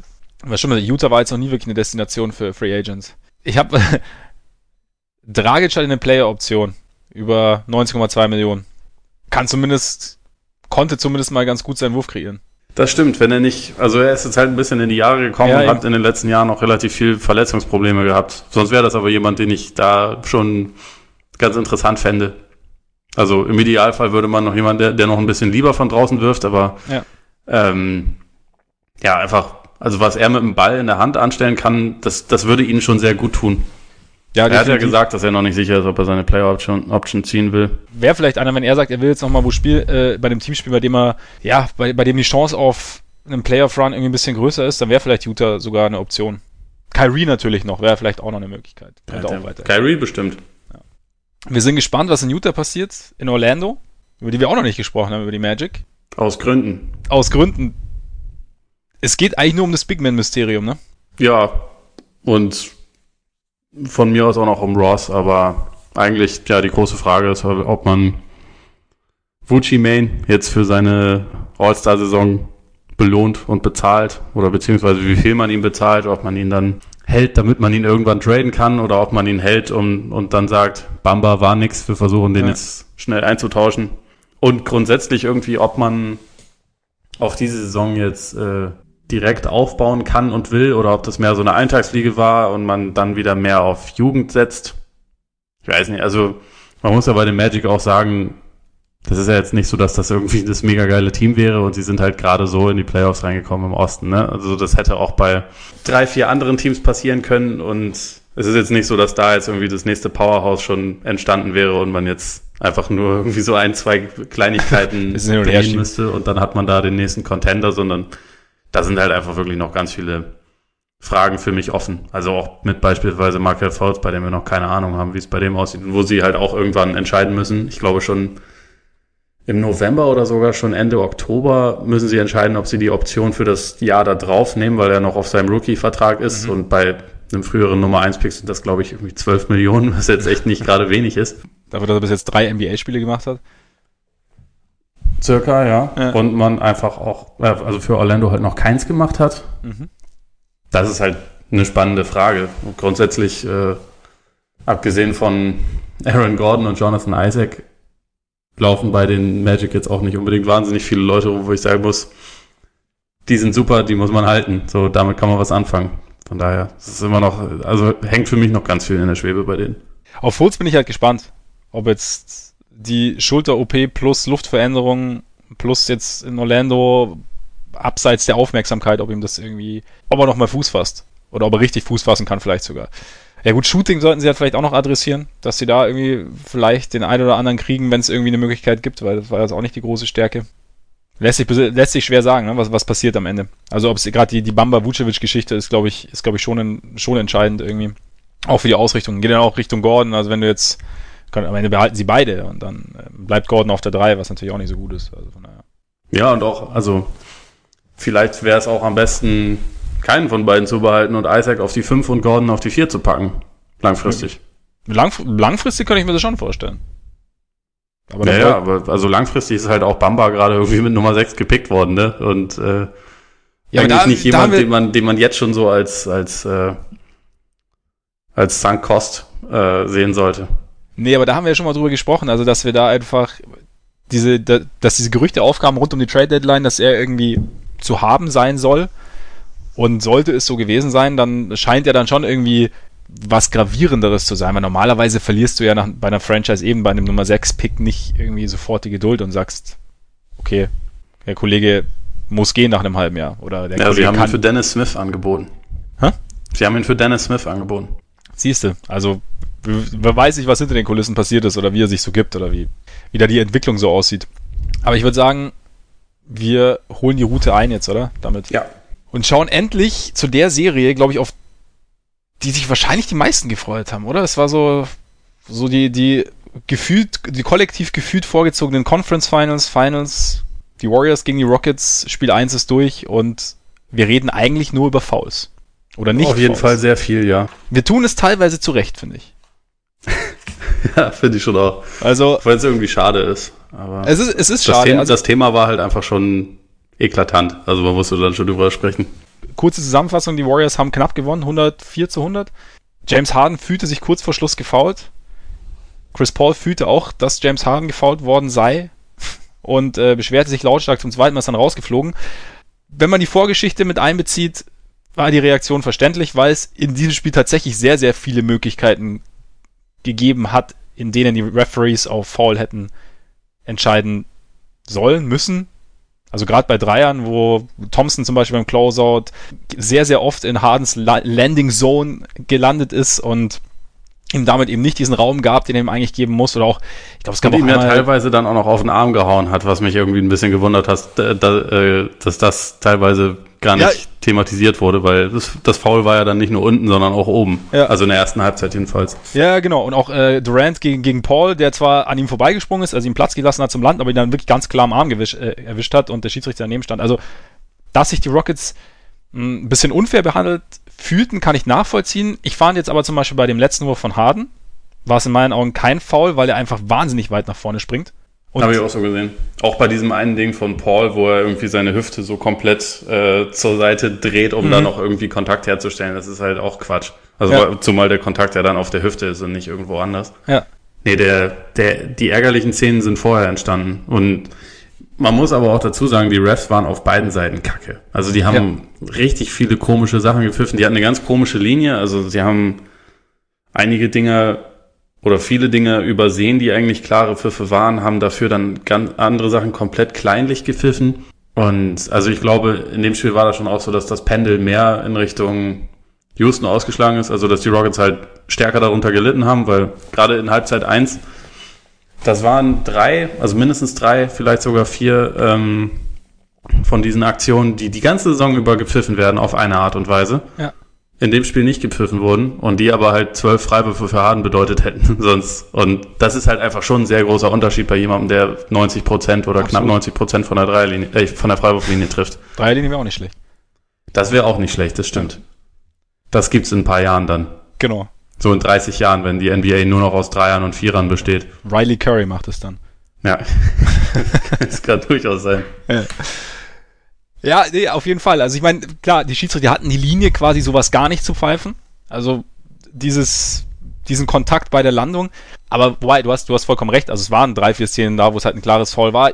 Was, was ich halt, was ich mir gedacht habe, es ist aber auch, ich finde, die Rockets provozieren es halt ein bisschen, weil ich kann mich an Hardens ersten Dreier erinnern, wo er eigentlich nur, wo es nur darum geht, äh, den Kontakt herzustellen. Also da, da, Ja. da schlägt er ganz klar nach vorne aus und in dem Fall, glaube ich, hat er, hat er dann eben keinen Kontakt gehabt, da war es auch kein Foul. Aber ich glaube schon, dass die Refs das sehen und ich glaube halt, und ich habe mir dann auch ein paar Mal gedacht, irgendwie, wenn ich zum Wurf hochgehe und immer nur das Foul haben will, also genauso wie jetzt, ich fand, am Ende war es ja eklatant eigentlich, als Curry erst auf der einen Seite den Dreier trifft und einfach nur seinen Wurf treffen will und Harden eigentlich eher drauf aus ist, an die, an die Linie zu marschieren und da seine drei Würfe zu treffen.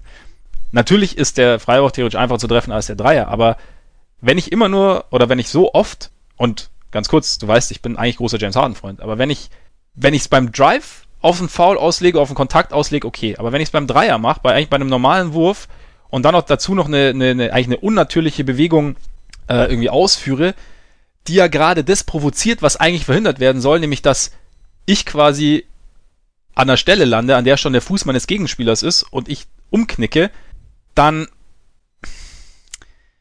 kann ich mich nicht, zumindest nicht, nicht beschweren, wenn es passiert. Ich kann mich natürlich beschweren, dass es keinen Foulpfiff gibt, aber es ist irgendwie, es, es provoziert finde ich einfach ein bisschen und da, vielleicht haben die Refs, nicht, dass es richtig ist, aber vielleicht haben die Refs sich gesagt, den Scheiß pfeifen wir nicht. Ja, mir war das auch zu viel von ihm. Und also ich verstehe auch deinen Punkt. Ich, also man muss ja dazu sagen, in einer perfekten Welt, wo Schiedsrichter Roboter wären, würde halt sowas keine Rolle spielen, weil man halt sagen würde, okay, das ist aber ein Foul, die Regel ist so, wie Ja. sie ist, also pfeift es gefälligst. Ganz kurz, Gerade wenn das halt die ganze Saison über war. ganz Nur kurz noch, ich- was man dazu sagen muss, natürlich auch, dass, dass Thompson wirklich auch, ohne dass Harden ausgeschlagen hat bei diesen zwei, drei Sachen, äh, auch in seiner Landing Zone gewesen wäre, weil er so Absolut. weit nach vorne gesprungen ist. Genau. Und ich kann mir aber vorstellen, wie du, wie du schon sagst, dass wenn einige Ak- Aktionen oder viele Aktionen so offensichtlich darauf abzielen, einen Call zu bekommen, dass so ein Ref, der ja nun mal ein Mensch ist, dann schon im Hinterkopf hat, ja, da will ich aber nicht drauf reinfallen und dann eher sagt, im Zweifel gegen den Angeklagten. Ja. Und das ist halt, das sollte nicht so sein, aber ich kann mir schon vorstellen, dass das in dem Spiel so war. Und ich kann mir auch gut vorstellen, dass die Rockets jetzt wiederum, weil sowas öfter mal passiert, ähm, ein Video zusammenstellen, das an die NBA schicken und dass halt im nächsten Spiel dann eine andere Linie dann da sein wird. Mhm. Klar. Kann, kann gut passieren. Aber mir, Also ist, mir ist es auch auf die Nerven gegangen, mir ist es auch vor allem auf die Nerven gegangen, dass halt dieser Wille, sich dann damit zu arrangieren und umzustellen, irgendwie nicht zu erkennen war. Also gerade bei Harden, weil es gab eine Aktion, da ist er, ich meine, ja, das war gegen Thompson, ist er gezogen und hat dann ungefähr auf Höhe der Freiwurflinie, also hat er seinen Crossover gemacht und dann Stepback aus, aus der Mitteldistanz, hat er anderthalb Meter Platz und hat den halt geworfen. Das waren ganz einfache zwei Punkte, das war wahrscheinlich der einfachste Wurf, den er in dem Spiel genommen hat. Und da der Floater nicht wirklich gefallen ist, wenn er ihn ähm, gemacht hat und Capella ja gar kein Faktor war, mich hat das irritiert, dass er das ein einziges Mal letztendlich gemacht hat und nicht halt einfach dann gesagt hat, ja, okay, Dreier ist schwierig, sie pfeifen das nicht so, wie ich will. Ich werde trotzdem meine Stepbacks nehmen, aber ich mische das jetzt auch noch ein bisschen durch und gehe halt auch mal in, in die Mitteldistanz, weil Mhm. es ist ja nicht so, dass er die Würfe nicht treffen könnte. Und es wäre halt auch mal ein Stilmittel, mit dem die Warriors vielleicht nicht re äh, rechnen, weil man weiß ja ungefähr, wie, wie die Wurfverteilung bei den Rockets normalerweise aussieht. Ne? Also Dreier, Freiwürfe, Korbleger Ja. und vielleicht geht Chris Paul mal in die Mitteldistanz, aber sonst eigentlich nicht wahnsinnig viel. Und das halt einfach mal so ein bisschen durchzumischen, das hätte ich mir schon erwartet. Also auch wenn Harden so dann am Ende relativ viele Punkte aufgelegt hat, fand ich das enttäuschend. Also bei allem Ärger über die Refs, da haben die Rockets sich, finde ich, auch teilweise einfach selbst ein bisschen, ja, sie haben einfach Möglichkeiten liegen lassen, die da gewesen wären, weil an sich hatten sie in dem Spiel schon sehr viel richtig gemacht und an sich hatten sie das ungefähr so, also sie hatten die Warriors da, wo sie sie haben wollten, würde ich jetzt mal sagen, weil sie das Tempo einigermaßen diktieren konnten. Sie haben komplett den Dreier der Warriors aus dem Spiel genommen. Sie haben in der äh, ersten Hälfte auch den, war Durant eigentlich kein Faktor, weil sie mit, mit den Switches ihn da gut verteidigt haben. Das war in der zweiten Halbzeit dann ein bisschen anders, da ist er halt durchgekommen, aber sie haben da an sich, hatten sie viele Möglichkeiten, dieses Spiel quasi zu klauen. Und deswegen, ich finde ich finde es verständlich, dass man dann sich im Nachhinein über die Refs ärgert, auch wenn ich grundsätzlich dieses Thema halt nervig finde. Wobei, auch, also ich finde gerade zum Beispiel, wenn wieder, aber ich finde, sie können sich auch schon selbst ein bisschen an die eigene Nase fassen. Können sie auf jeden Fall, denke ich, werden sie auch tun intern. Also ich, verstehe es in dem Fall, wie gesagt, es waren ein paar Dinge dabei, wo, sie, wo er ihn einfach klar, wo er, wo der Schütze klar am Arm getroffen wird und dann ist es halt einfach faul. Also dann hat es ja nicht mal was mit faul ziehen zu tun, sondern. Ja, genau. Und das dann, gehört, dann muss man es halt einfach und dann sollte es auch keine Diskussion darüber geben. Genau, genau, absolut. Nee, aber, wie, aber du hast schon, du hast natürlich recht. Also sie hatten, sie hatten Möglichkeiten und Curry war bis eigentlich ganz zum Schluss ganz, ganz selten ein Faktor. Thompson hatte eine Phase, in der es halbwegs in der ein paar Würfe getroffen hat, war aber im Großen und Ganzen auch nicht der große Faktor. Also wie, wie weit die beiden jetzt noch mit ihren Knöcheln Probleme hatten, haben sich ja beide gegen die Clippers, also sind ja beide gegen die Clippers umgeknickt und waren fraglich. Ja, interessant aber, dass obwohl die Rockets viel richtig machen, sie trotzdem nicht wegziehen können. Die Warriors haben trotzdem immer noch genügend, genügend Möglichkeiten, irgendwie trotzdem drin zu bleiben, oder? Nee, die Warriors haben ja auch das, den Großteil des Spiels geführt eigentlich. Ja. Die, die Rockets haben viel richtig ge gemacht, außer halt Shotmaking. Also, sie haben sich viele gute Würfe rausgespielt, meiner Meinung nach. Oder mhm.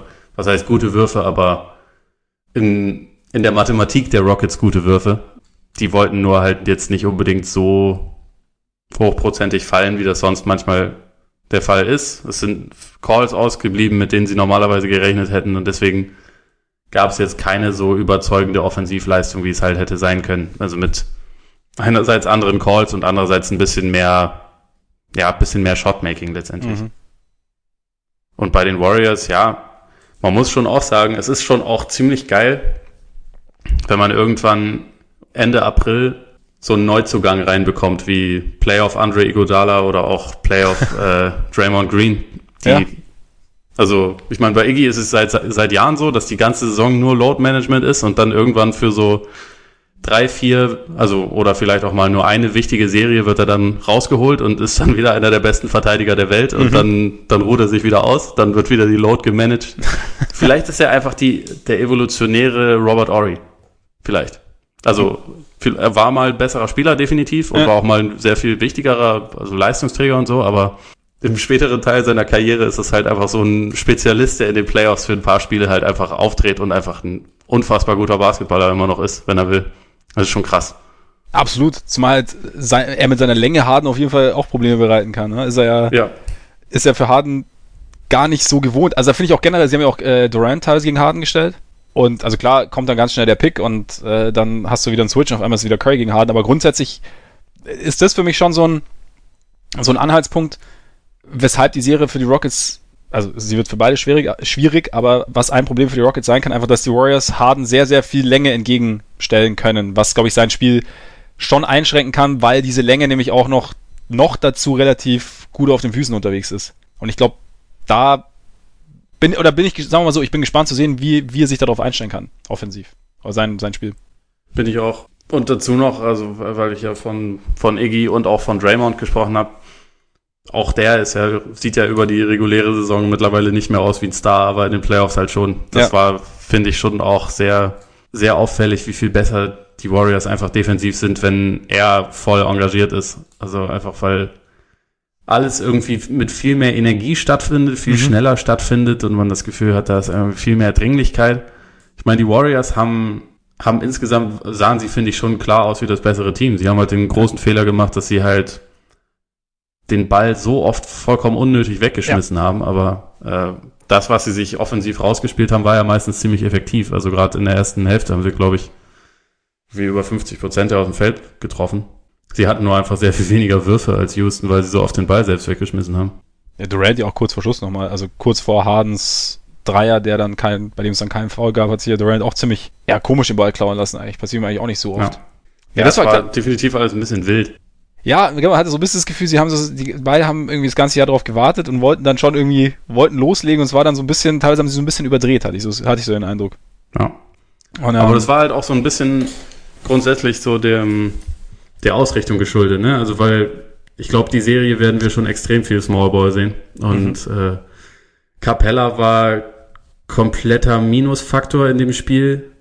Nee, nee, da haben die äh, Rockets am Ende die Quittung bekommen, als er halt noch auf dem Court war und äh, also um irgendwie defensiv Rebounds zu holen und die Warriors dann halt einfach nach einem nach einem Pick äh, Steph Curry gegen ihn hatten, isoliert und der machen konnte, was er wollte. Also ja. da, das sind die Rockets ja letztendlich an ihrer eigenen Waffe gestorben.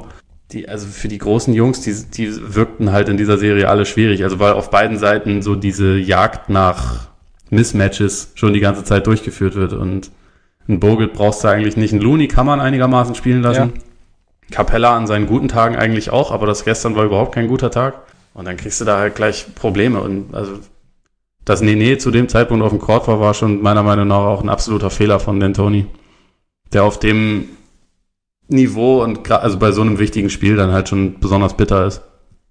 Er hat es vielleicht einfach ein bisschen zu sehr ausreißen wollen mit Nene, weil er ja schon so ein gewisser er hat ja schon einige Sachen gut gemacht, aber dann war es einfach, da war, wie du sagst, wahrscheinlich wirklich der Punkt erreicht, an dem er dann einfach zu einfach rauszufiltern war für die Warriors und zu sagen, okay, pick hier und äh, jetzt gegen Curry und viel Spaß beim Ice Skating. Ich finde, weil, weil du Capella ansprichst, also ich habe so das Gefühl, dass er, dass er sich halt generell gegen die Warriors einfach schwer tut, weil da, wie die Länge, die ich jetzt vorher bei Harden angesprochen habe, kommt ja bei, bei Capella im Prinzip auch zum Tragen. Einfach weil die Warriors Bigs eben nicht diese typischen Bigs sind wie zum Beispiel Rudy Gobert, den du halt irgendwie rausziehen kannst und der dann irgendwie, der halt ein bisschen schwerfälliger ist. Aber sie haben halt, sie können halt, sie können das Pick and Roll verteidigen und können trotzdem dann noch ähm, Capella einen agilen, schnellen, langen Gegenspieler äh, entgegenstellen. Und ich glaube, da, da tut er sich dann wahrscheinlich auch so ein bisschen schwieriger, weil der Lob, damit nehmen sie Houston auch so ein bisschen den Lob, was natürlich auch nicht optimal ist, ne? Ja, das haben sie clever verteidigt, also einfach auch, weil ob da dann jetzt ein Durant oder ein Green steht oder so, die sind halt einfach, die sind halt sehr gut da drin, beides zu verhindern. Ja. Also so, sowohl den Floater irgendwie schwer, schwerer zu machen, als auch den, äh, den Lob irgendwie noch zu verhindern oder sich da dann quasi zum richtigen Zeitpunkt wieder in den Weg zu stellen. Das ist, da, da sieht man schon auf jeden Fall Unterschiede zu jemandem wie Gobert, den man da schon eher überspielen kann, auch wenn die Jazz das auch im Lauf der Serie besser hinbekommen haben, aber. Aber das natürliche Setup ist einfach geeigneter für die Rockets eigentlich, der, der Warriors, als das der, ja. der Jazz zum Beispiel. Du hast ja mal so ein bisschen durchklingen lassen, glaube ich, in unserer Preview auf die erste Runde, dass du dir durchaus vorstellen kannst, dass die Rockets die Serie gewinnen könnten gegen die Warriors. Erstens, also grundsätzlich warum und hat sich jetzt nach Spiel 1 daran was geändert?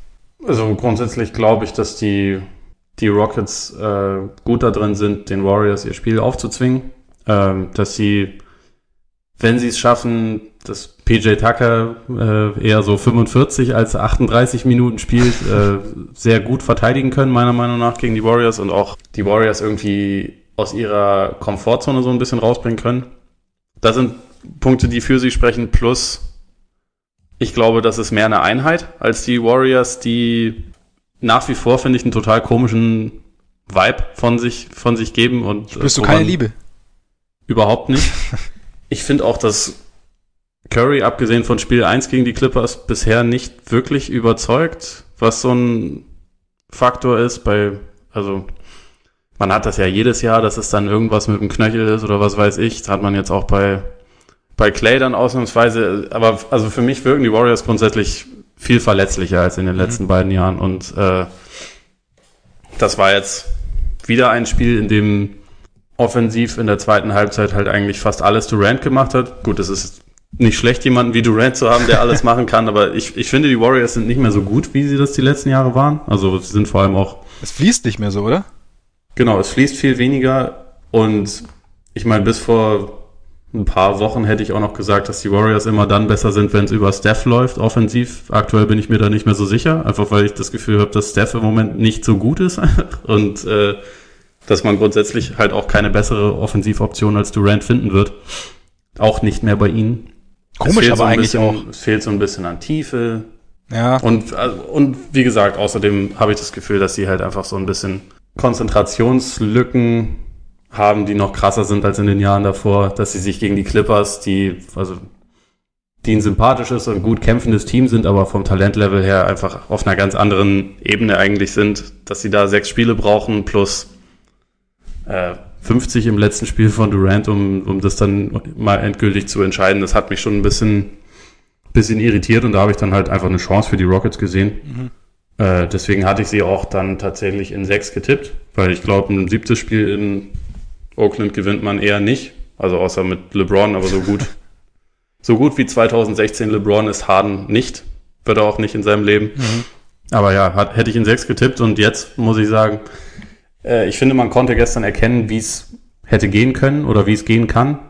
Ich glaube aber, dass sie dieses Spiel hätten klauen müssen, damit sie die Serie wirklich gewinnen. Also auch wenn ich das getippt habe und äh, quasi noch dat, auch dazu stehe, kann ich mir jetzt auch wieder sehr gut vorstellen, dass die Warriors das Ding halt einfach dann doch nach, nach Hause bringen, weil einfach Durant über sechs, sieben Spiele den Unterschied dann macht. Schwierig. Was hast denn du da letztendlich getippt? Jetzt für die Serie meinst du jetzt? Ja. Ich habe äh, Warriors in sechs tatsächlich.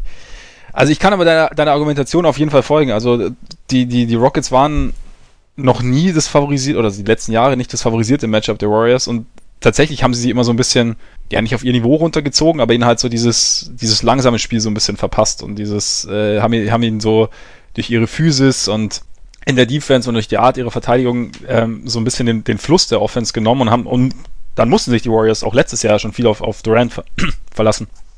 Ich weiß halt nicht, ob die Rockets das dieses Jahr noch so gut können. Also es, hat in Spiel 1 hat es teilweise funktioniert, oder, das, oder sagen wir mal, vor der Serie war, habe ich mir, habe ich mir gedacht, oder habe ich, habe ich mir überlegt, ob sie das noch so gut können, weil ich mir nicht sicher bin, ob sie defensiv für mich noch so vielseitig sind, wie sie das letzte waren. Sie sind weiter ein sehr, sehr gutes Defensivteam, oder waren, glaube ich, sogar seit dem All-Star-Break mit das beste Defensivteam. Aber ich weiß nicht, ob ihr, ob diese kleine Veränderung, jetzt zum Beispiel mit äh, der Abgang von Ariza, ob der nicht gerade gegen die Warriors ein großer Nachteil ist. Einfach weil dann, also du hast da mit Tucker zum Beispiel jemanden, den du gegen Durant stellen kannst, der mit seiner Physis auch wirklich stören kann.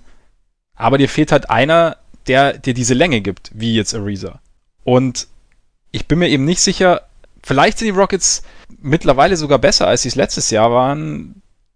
Grundsätzlich, ich weiß noch nicht, ob sie gegen die Warriors besser sind, als sie es letztes Jahr waren. Meine Theorie ist, dass beide Teams nicht so gut sind wie letztes Jahr. Und dass deswegen aber die Chance halt nach wie vor da ist. Ich glaube, die Rockets haben ein bisschen eingebüßt mhm. im Vergleich zum letzten Jahr, was auch nicht nur damit zu tun hat, dass irgendwie ein Ariza wegfällt, sondern auch zum Beispiel, dass während Harden besser geworden ist im Vergleich zum letzten Jahr, auch wenn man das gestern nicht unbedingt gesehen hat. Gestern war das halt eher das, was er davor auch immer gespielt hat. Ist Paul halt nicht unbedingt besser geworden, sondern eher ein bisschen schlechter oder also beziehungsweise jemand, der halt nicht mehr ganz so viel gehen kann und den man wahrscheinlich auch nicht unbedingt 40 Minuten spielen lassen kann, regelmäßig. Aber ja, ich, ich glaube halt, dass die Warriors einfach auch schlechter geworden sind, weil ja. sie noch dünner geworden sind. Vielleicht noch ein bisschen abhängiger von Durant, als sie es vorher waren. Und in Jahr 5 sind. Und äh, innerhalb dieser, dieser Zeit irgendwie so viele Spiele absolviert haben, dass das eigentlich wie eine weitere Saison ist, die mhm. sie halt in diesem Zeitraum mitgespielt haben. Und äh, man, ich finde, bei ihnen hat man schon relativ häufig das Gefühl, dass sie so im Kollektiv so ein bisschen auf dem Zahnfleisch gehen. Und man den Eindruck hat, so es geht nicht mehr lang. Ich bin jetzt auch erstmals wieder der Meinung, dass es äh, diese Serie nicht unbedingt die vorgezogenen Finals sind, weil das Team, was dann im Osten irgendwann durchkommt und am Ende in den Finals steht, das hat dann den Vorteil, dass die beiden sich eventuell über sieben Spiele, über, also wenn die alle so intensiv sind wie das gestern, sich alles abverlangt haben und dann Platz sind und dann vielleicht ein Team im Osten ist, was davon profitieren kann und die Serie dann halt gewinnen kann. Also bis vor ein paar Wochen hätte ich noch gedacht, dass der Meister sicher aus dem Westen kommt. Da bin ich mir nicht mehr so sicher. Na, ist gut möglich. Also gerade so nach den Eindrücken jetzt der, der, der bisherigen Players und auch jetzt nach Spiel 1. Ja, du hast, du hast sicherlich recht, dass die Warriors eingebüßt haben. Also ich glaube auch, also gerade vom Kopf her irgendwann glaube ich, ja, man sagt ja immer so, dann fehlt so dieser, dieser letzte, letzte Wille einfach, wenn du so viel Spiele gemacht hast, wenn du so viel gewonnen hast, wenn du als Team auch schon so lange eigentlich der Kern, ich meine, seit wann ist der Kern zusammen? Seit sieben, also acht Jahre. Curry ist, glaube ich, seit 2012 jetzt da. Ja, sieben Jahre. Clay kam ein Jahr später. Ein Jahr später. Oder nee, Curry war schon, ist ja schon 2000. Ich bin mir gerade nicht ganz sicher. Moment. Das gucke ich jetzt mal kurz nach. Schau mal, wer schneller ist. Ja, genau, er wurde 2010 gedraftet. Ja, also es ist jetzt seit neun Jahren da. Nee, 2009 wurde er sogar gedraftet. Meine Fresse. Also sogar seit zehn Jahren da. Und Clay war, glaube ich, ein Jahr danach Draymond. war der 2012? Ja, ich glaube schon. Zusammen mit Harry B. damals. Ja, Harry B., richtig, der leider nicht mehr da ist. Genau. Nee, ja, aber also sie spielen schon sehr lange zusammen, ja. was, ist, was übrigens das teilweise auch immer noch faszinierender macht, warum dann Curry und Clay oder Draymond sich so faule Pässe irgendwie so mega ungenau hinschmeißen, die dann ins Aussegeln. Also die kennen sich seit Jahrhunderten. Irgendwie sollte man dann meinen, dass, dass sowas eigentlich nicht mehr vorkommt. Aber, ja, aber vielleicht denken sie sich, ja komm, passt schon. Er macht es dann ja. wieder gut hinterher. Deswegen. Oder man denkt einfach, ja, die letzten Jahre hatten wir auch immer mit die meisten Turnovers. Scheißegal, wir machen euch trotzdem platt. Und dann hätten sie wahrscheinlich sogar am Ende noch recht damit. Ja, gut, gut möglich. Ähm, weshalb ich aber trotzdem irgendwie so ein bisschen auch Vertrauen in die Warriors habe. Wir reden immer drum, drüber, wie die Warriors oder wie die Rockets den Warriors Probleme bereiten. Ich finde aber, dass die Warriors auch James Harden Probleme bereiten. Absolut. Und da James Harden ein sehr, sehr großer Teil der Rockets Offense ist, wird es da schon auch sehr, sehr eingebremst und es überwiegt für mich so ein bisschen mehr. Gerade weil ich glaub, schon glaube, dass die Warriors, auch wenn sie nicht mehr das Spiel spielen, das sie vielleicht noch vor zwei Jahren gespielt haben, auch wenn sie, auch wenn die Rockets ihnen vielleicht noch, sie noch zusätzlich einbremsen können, trotzdem noch mehr Möglichkeiten haben zu scoren und zudem noch Möglichkeiten haben, die Rockets zu verteidigen. Deswegen sehe ich so, sehe ich sie so einfach so ein bisschen, ein bisschen im Vorteil. Und wenn wir immer über letztes Jahr reden, von wegen die Rockets waren eigentlich dran bei 3-2, dann verletzt sich Paul. Sicherlich ein Faktor, sicherlich wären die Chancen der Rockets größer gewesen, weiterzukommen, hätte sich Paul nicht verletzt. Andererseits haben die Warriors in meinen Augen auch immer die Chance, die Rockets in zwei Spielen hintereinander zu schlagen mit Chris Paul. Also Definitiv. Jetzt, also jetzt nicht gesagt, dass, dass die Rockets weiterkommen. Die Warriors haben nach wie vor die höchsten Höhen aller Teams. Hm? Also die Warriors haben, finde ich, nach wie vor die höchsten Höhen aller Absolut. Teams. Und sie können immer noch das beste Spiel eines Teams hinlegen. Ja. Jederzeit. Ja. Und es ist ihnen auch jederzeit zuzutrauen. Das macht sie auch so schwer irgendwie einzuschätzen, finde ich. Absolut, Weil, es gelingt ihnen halt, glaube ich, seltener mittlerweile. Ja, genau. Und ich glaube, also Houston gewinnt eine Serie gegen Golden State, also falls das jemals passiert, auch nicht dann zwingend deshalb, weil Houston dann viel besser ist, sondern halt, weil Houston alles oder sehr viel richtig macht und die Warriors sich halt ein bisschen auch, also so ein kleines bisschen auch selbst schaden. Also ich glaube, da muss schon einfach ein bisschen was zusammenkommen. Aber das ist halt, das ist bei mir nur so die Überlegung dahinter. Es ist halt irgendwann mal wieder an der Zeit, dass ja. die Warriors dann halt auch einfach ein paar Fehler machen. Und also ich meine, sie sind fehleranfälliger geworden. Das, das, das kann man halt feststellen. Und es geht dann halt darum, dass das gegnerische Team das bestrafen muss. Und dafür muss Harden meiner Meinung nach besser spielen als gestern. Und es muss halt auch noch ein bisschen mehr zusammenkommen. Aber ja, die Wahrscheinlichkeit dafür ist halt einfach ein kleines bisschen größer geworden, denke ich. Und das heißt nicht, dass es passieren muss. Ja. Es kann auch sein, dass, also gerade wenn Durant jetzt so weiterspielt wie zuletzt, kann also auch absolut sein, dass sie jetzt halt nochmal Meister werden. Will ich überhaupt nicht ausschließen. Nee, definitiv nicht. Also ich glaube auch, dass, also für mich ist die Serie auch nicht entschieden. Ich sehe einfach die Tendenz eher Richtung Warriors, aber ich glaube auch gut, dass die Rockets die Möglichkeit haben, eine Serie gegen die Warriors zu gewinnen. Also sie sind jetzt nicht chancenlos. Ich sehe nur die Warriors irgendwie leicht im Vorteil. Auch vielleicht, weil letztes Jahr, ich könnte mir schon auch vorstellen, dass sie, dass sie so nach so Mitte von Spiel 5 ein bisschen überrascht waren von der Nähe zur Niederlage, also auch von der Nähe zum Aus, weil es war ja eigentlich so das erste Mal so in der Durant-Ära, wo es so richtig, richtig brenzlig wurde. Ja. Und dann so diesen Moment, ich glaube, also wir haben ja, niemand von uns hat damit gerechnet, so richtig. Und ich kann mir vorstellen, dass sie auch gedacht haben, so, wow, okay, das war nicht eingeplant. Und da musste er erstmal nicht mit der neuen Situation irgendwie anfreunden. Und dieses Jahr, glaube ich, sind sie vielleicht eher, oder könnte ich mir vorstellen, dass sie eher darauf vorbereitet sind, dass sie in die Rockets Probleme bereiten und dass vielleicht die Situation dann eine andere ist. Ich bin auf jeden Fall, ich, ich bin gespannt. Also ich glaube, ich glaube, dass die Spiele größtenteils eng sein können und könnte mir vorstellen, dass die Warriors es am Ende dann trotzdem machen. In sechs. Ja, also letztendlich ist es mir persönlich auch egal. Ich hätte gern tatsächlich sieben Spiele davon, weil ich finde, wenn die beiden auf dem höchsten Niveau gegeneinander spielen, dann ist das schon einfach. Ich schaue mir das gerne an, auch wenn das nicht immer der schönste mhm. Basketball ist, aber es ist halt einfach es hängt einfach so krass viel daran und es ist irgendwie emotional, es ist intensiv. Und ich hoffe einfach, dass der Rest der Serie ein bisschen weniger von irgendwelchen Calls dann ja. äh, irgendwie begleitet wird, sondern dass man sich halt einfach darauf konzentrieren kann, was passiert. Und das ist leider bei beiden Teams nicht wahnsinnig wahrscheinlich, weil halt beide Teams, also bei, bei den Warriors sind es eher die technischen Fouls, Plus gestern hätte, hätten gut und gerne drei von ihnen auch ausfaulen können und ja. dann haben wir auch gleich wieder eine ganz andere Zusammensetzung. Wahrscheinlich wollen die Rockets deswegen unbedingt Fouls provozieren. Bei den Rockets haben wir wiederum diese komischen Tricks, also die schon eine, eine gewisse Art von Tricksen sind, um Fouls zu provozieren. Deswegen irgendwie ein Thema wird das sicherlich sein, aber ich hoffe einfach, dass es ein bisschen weniger dann irgendwie darum geht, sondern auch ein bisschen mehr darum, was halt auf dem, Court passiert, weil trotz allem fand ich es halt gestern irgendwie ein spannendes, Absolut. äh, spannendes Spiel, was ich mir gerne angeschaut habe, auch wenn es teilweise physisch anstrengend war, sich das anzuschauen. Aber Aber es war unterhaltsam. ja, total. Ja, ich hoffe auch, dass so ein bisschen weggeht, aber schauen wir mal, wenn die Nebengeräusche, die wirst du, wirst du nie ganz ausblenden können. Sollen wir mal schauen, auf wen sie eventuell treffen könnten oder auf wen derjenige treffen könnte, der weiterkommt. Ja, sprechen wir über die Junior Varsity Runde der Conference Semifinals. genau, genau. Die Ja. einzige von vier Serien, die finde ich, ja, also so- ist jetzt nicht nebensächlich, aber sie ist definitiv nicht auf dem Level der anderen drei, weil ich finde im Osten beide Serien irgendwie faszinierend, also was die Teams, was die Star Power, auch was die Bedeutung angeht, irgendwie, Mhm. also weil für alle einfach viel auf dem Spiel steht. Über den Westen haben wir gerade drüber gesprochen, wie, wie wichtig das irgendwie alles ist. Und dann hast du die Nuggets und die Blazers. Ich glaube, dass der, der Punkt für mich bei der Serie ist so ein bisschen, dass sie für den Ausgang der Saison eigentlich, das soll jetzt nicht despektierlich klingen, aber eigentlich nicht relevant ist, weil ich glaube, keines der beiden Teams ernsthafte Chancen hat, in die Finals einzuziehen oder zu gewinnen oder halt den, den Titel zu holen. Und im, im Osten hast du in meinen Augen die Situation, dass du eigentlich vier Teams hast, die es theoretisch in die Finals schaffen können. Ich würde die Sixers ausklammern. Ich wollte gerade sagen, so ja. dreieinhalb, weil eventuell die Sixers, ne? Aber und genau, und die andere Serie, ja klar, hast du ja die beiden, die beiden großen Favoriten. Deswegen, und trotzdem habe ich aber Bock auf die Serie. Weil in, Ja, ich irgendwie auch. in einem, in einem Vakuum, glaube ich, könnte es eine coole Serie werden. Einfach so, wenn du es, wenn du alles außenrum irgendwie ausblendest. Ich weiß nicht, wir haben jetzt über Spiel 7 haben wir jetzt schon gesprochen. Also aus Spurs Perspektive, aus Nuggets Perspektive war es jetzt auch nicht berühmt.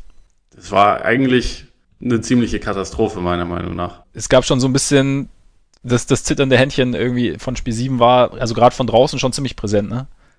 Ja, und also in der zweiten Hälfte dann irgendwie von überall. Abgesehen von Jamal Murray und kurze Zeit auch Gary Harris. Was das war aber, schon, das war schon sehr dünn. was aber ein positiver Aspekt ist, dass Jamal Murray sich schon so ein bisschen in die Playoffs gebissen hat. Also Ja, es, es gibt immer noch Ups und Downs und es ist immer noch, du weißt immer noch nicht zu 100%, was du kriegst, aber dass er dann in einem Spiel 7 in der entscheidenden Phase übernehmen kann und dann auch diesen wichtigen Floater treffen kann und auch das Team offensiv so ein bisschen durch, durchs Tal tragen kann, sollte Mut machen, finde ich. ja finde ich auch. Also die Regel bei den Nuggets ist irgendwie nach wie vor, wenn Murray ein gutes Spiel macht, dann können sie eigentlich immer gewinnen. Ja. Und ich glaube, dass das auch in, in dieser Serie jetzt ein großer Faktor sein wird. Ja, das Duell wird für ihn auf jeden Fall nicht so einfach. Also er hat ja schon nach der, er wurde ja auf der Pressekonferenz darauf angesprochen, jetzt gegen Lillard. Ich finde, er hat sich da sehr, sehr smart aus der Affäre gezogen. Indem er einfach, er hat Lillard keine Angriffsfläche geboten oder irgendwas, wo, woran er sich jetzt irgendwie, wodurch er sich motivieren kann und hat, aber hat trotzdem gesagt, er freut sich drauf und Ich glaube aber auch ehrlich gesagt nicht, dass er das primäre Matchup sein wird gegen Lillard. meinst du, dass sie Harris gegen Lillard stellen Ja. werden? Definitiv. Und- also Und Craig dann gegen McCollum? könnte gut passieren. Okay. Oder Murray gegen McCollum. Aber letztendlich haben die Blazers genug Spieler in der Starting Five, gegen die man Murray verstecken kann. Und Harris hat in der Regular Season, wenn er dabei war, relativ viel gegen Lillard verteidigt. Okay. Mhm.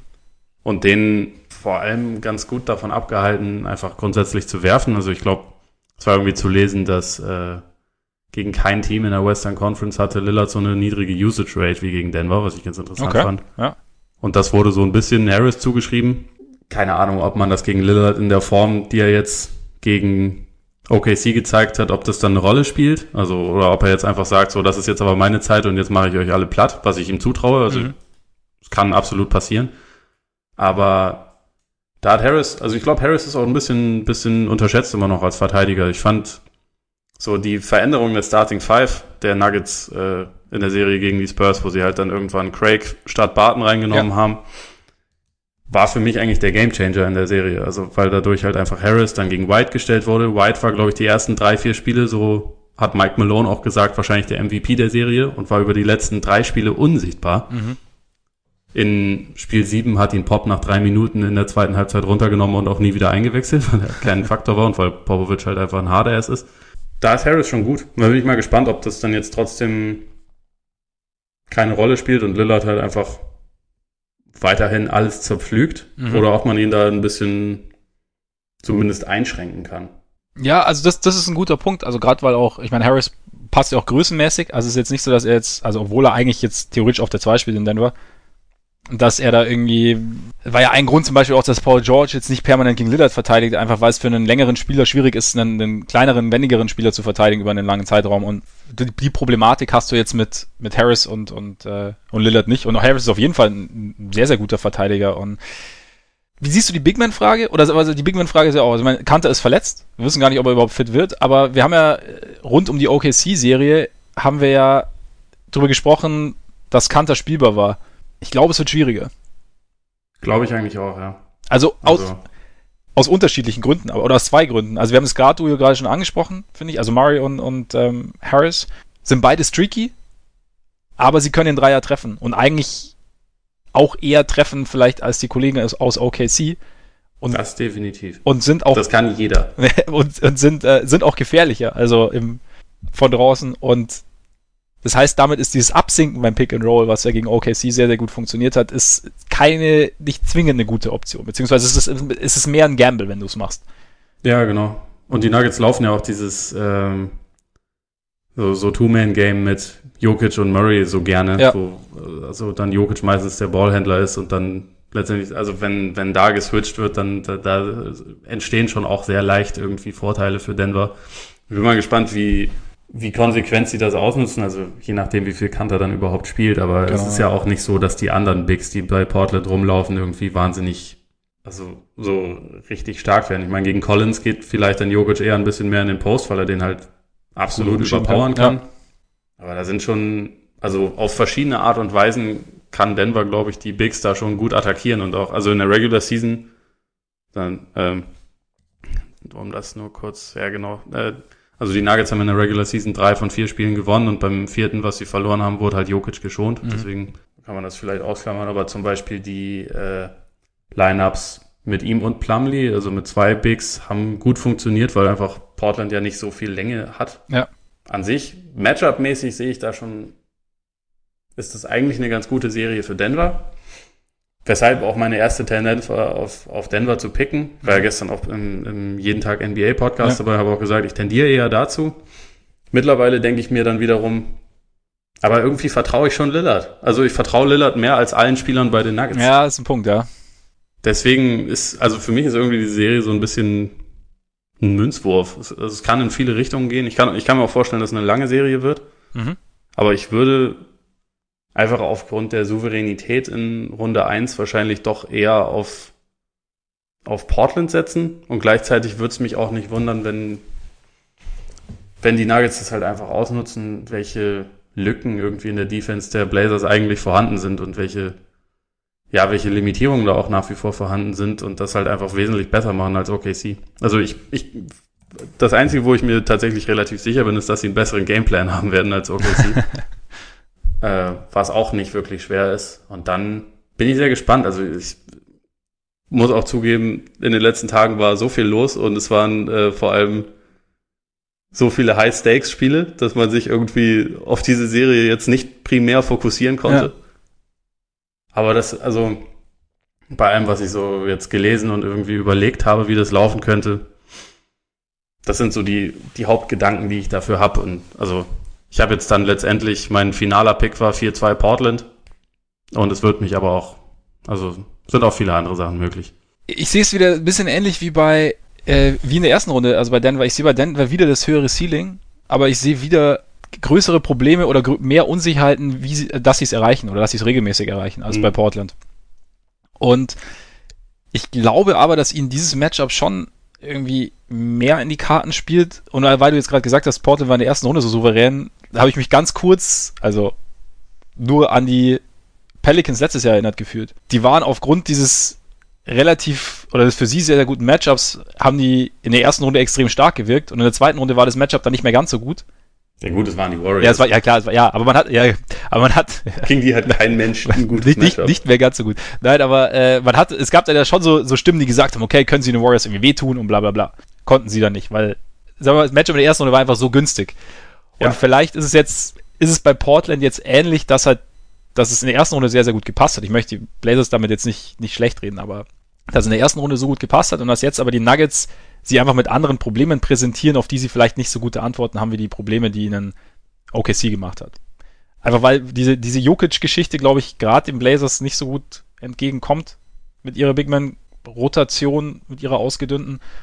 Und ja, Lillard ist natürlich schon so ein Faktor, das stimmt schon. Also nach Runde 1 dürfte die Brust extrem breit sein und ich glaube auch, also dieses Selbstverständnis, glaube ich, trägt das schon weiter und, und, und ich, also ja, Lillard, Lillard an sich ist halt gut genug, um letztendlich dann zu sagen, die Matchups sind scheißegal, weil ich bin gut genug, um ja. hier jetzt einfach mein Ding durchzuziehen und da müsst ihr euch erstmal was zu überlegen. Und also wenn er klar der beste Spieler der, der Serie ist, dann sehe ich Portland im Vorteil, aber also mit allem, was du sagst, hast du recht. Also wie gesagt, ich, an sich sehe ich viele Argumente pro Denver, deswegen war auch meine erste Tendenz eigentlich zu ihnen. Mhm. Ich sehe, also ich sehe auf jeden Fall eine enge Serie und mein Tipp wäre gewesen Denver in sieben. Einfach weil sie das letzte Spiel 7 auch so souverän absolviert haben, habe ich gedacht, wenn es in Spiel 7 geht, kann eigentlich gar nicht mehr schief gehen. Ähm, nee, aber ich sehe sie, ich sehe sie einfach so vom, vom Matchup her leicht im Vorteil, auch wenn es aber ne, auch wenn es schnell kippen kann. Also wenn Lillard das bestätigt, auch McCollum, also der geht ja immer so ein bisschen unter, aber ich glaube da. Hat auch eine super Serie gespielt. Absolut. Und ich glaube, da kommt auch ziemlich viel Arbeit auf Denver's Defense zu. Ja, aber Jokic, mein, wer, wer verteidigt Jokic so richtig bei Portland? Tja, gute Frage. Vielleicht der Seth Curry. Ja, wahrscheinlich. Aber, aber, aber, aber ich also ich, ich finde es dann äh, übrigens aber sehr gut, dass wir mal in der, in der Runde mal alle Sachen komplett unterschiedlich tippen. Ja, ne, wir sind so mal ein bisschen, bisschen Kontroverse in dieser Wohlfühloase. Gut, bevor wir das Ganze abschließen, äh, möchte ich dann aber auch noch einen Shoutout an Nikola Jokic loswerden. Einfach weil in seiner ersten Playoff-Serie überhaupt 23, 12 und 9 aufgelegt, plus irgendwie knapp 23 Prozent Effekte Field Goal, äh, 53 Prozent Effekte Field Goal Percentage. Herausragende 23 Prozent. ja, vor allem, wenn man 23 Punkte im Schnitt auflegt, dann 23 ähm, Prozent Effekte Field Goal Percentage wäre halt, das wären schon viele Würfe. Ja. Selbst Russell Westbrook würde sich dann darüber beschweren, würde, dass man viel zu viel ballert.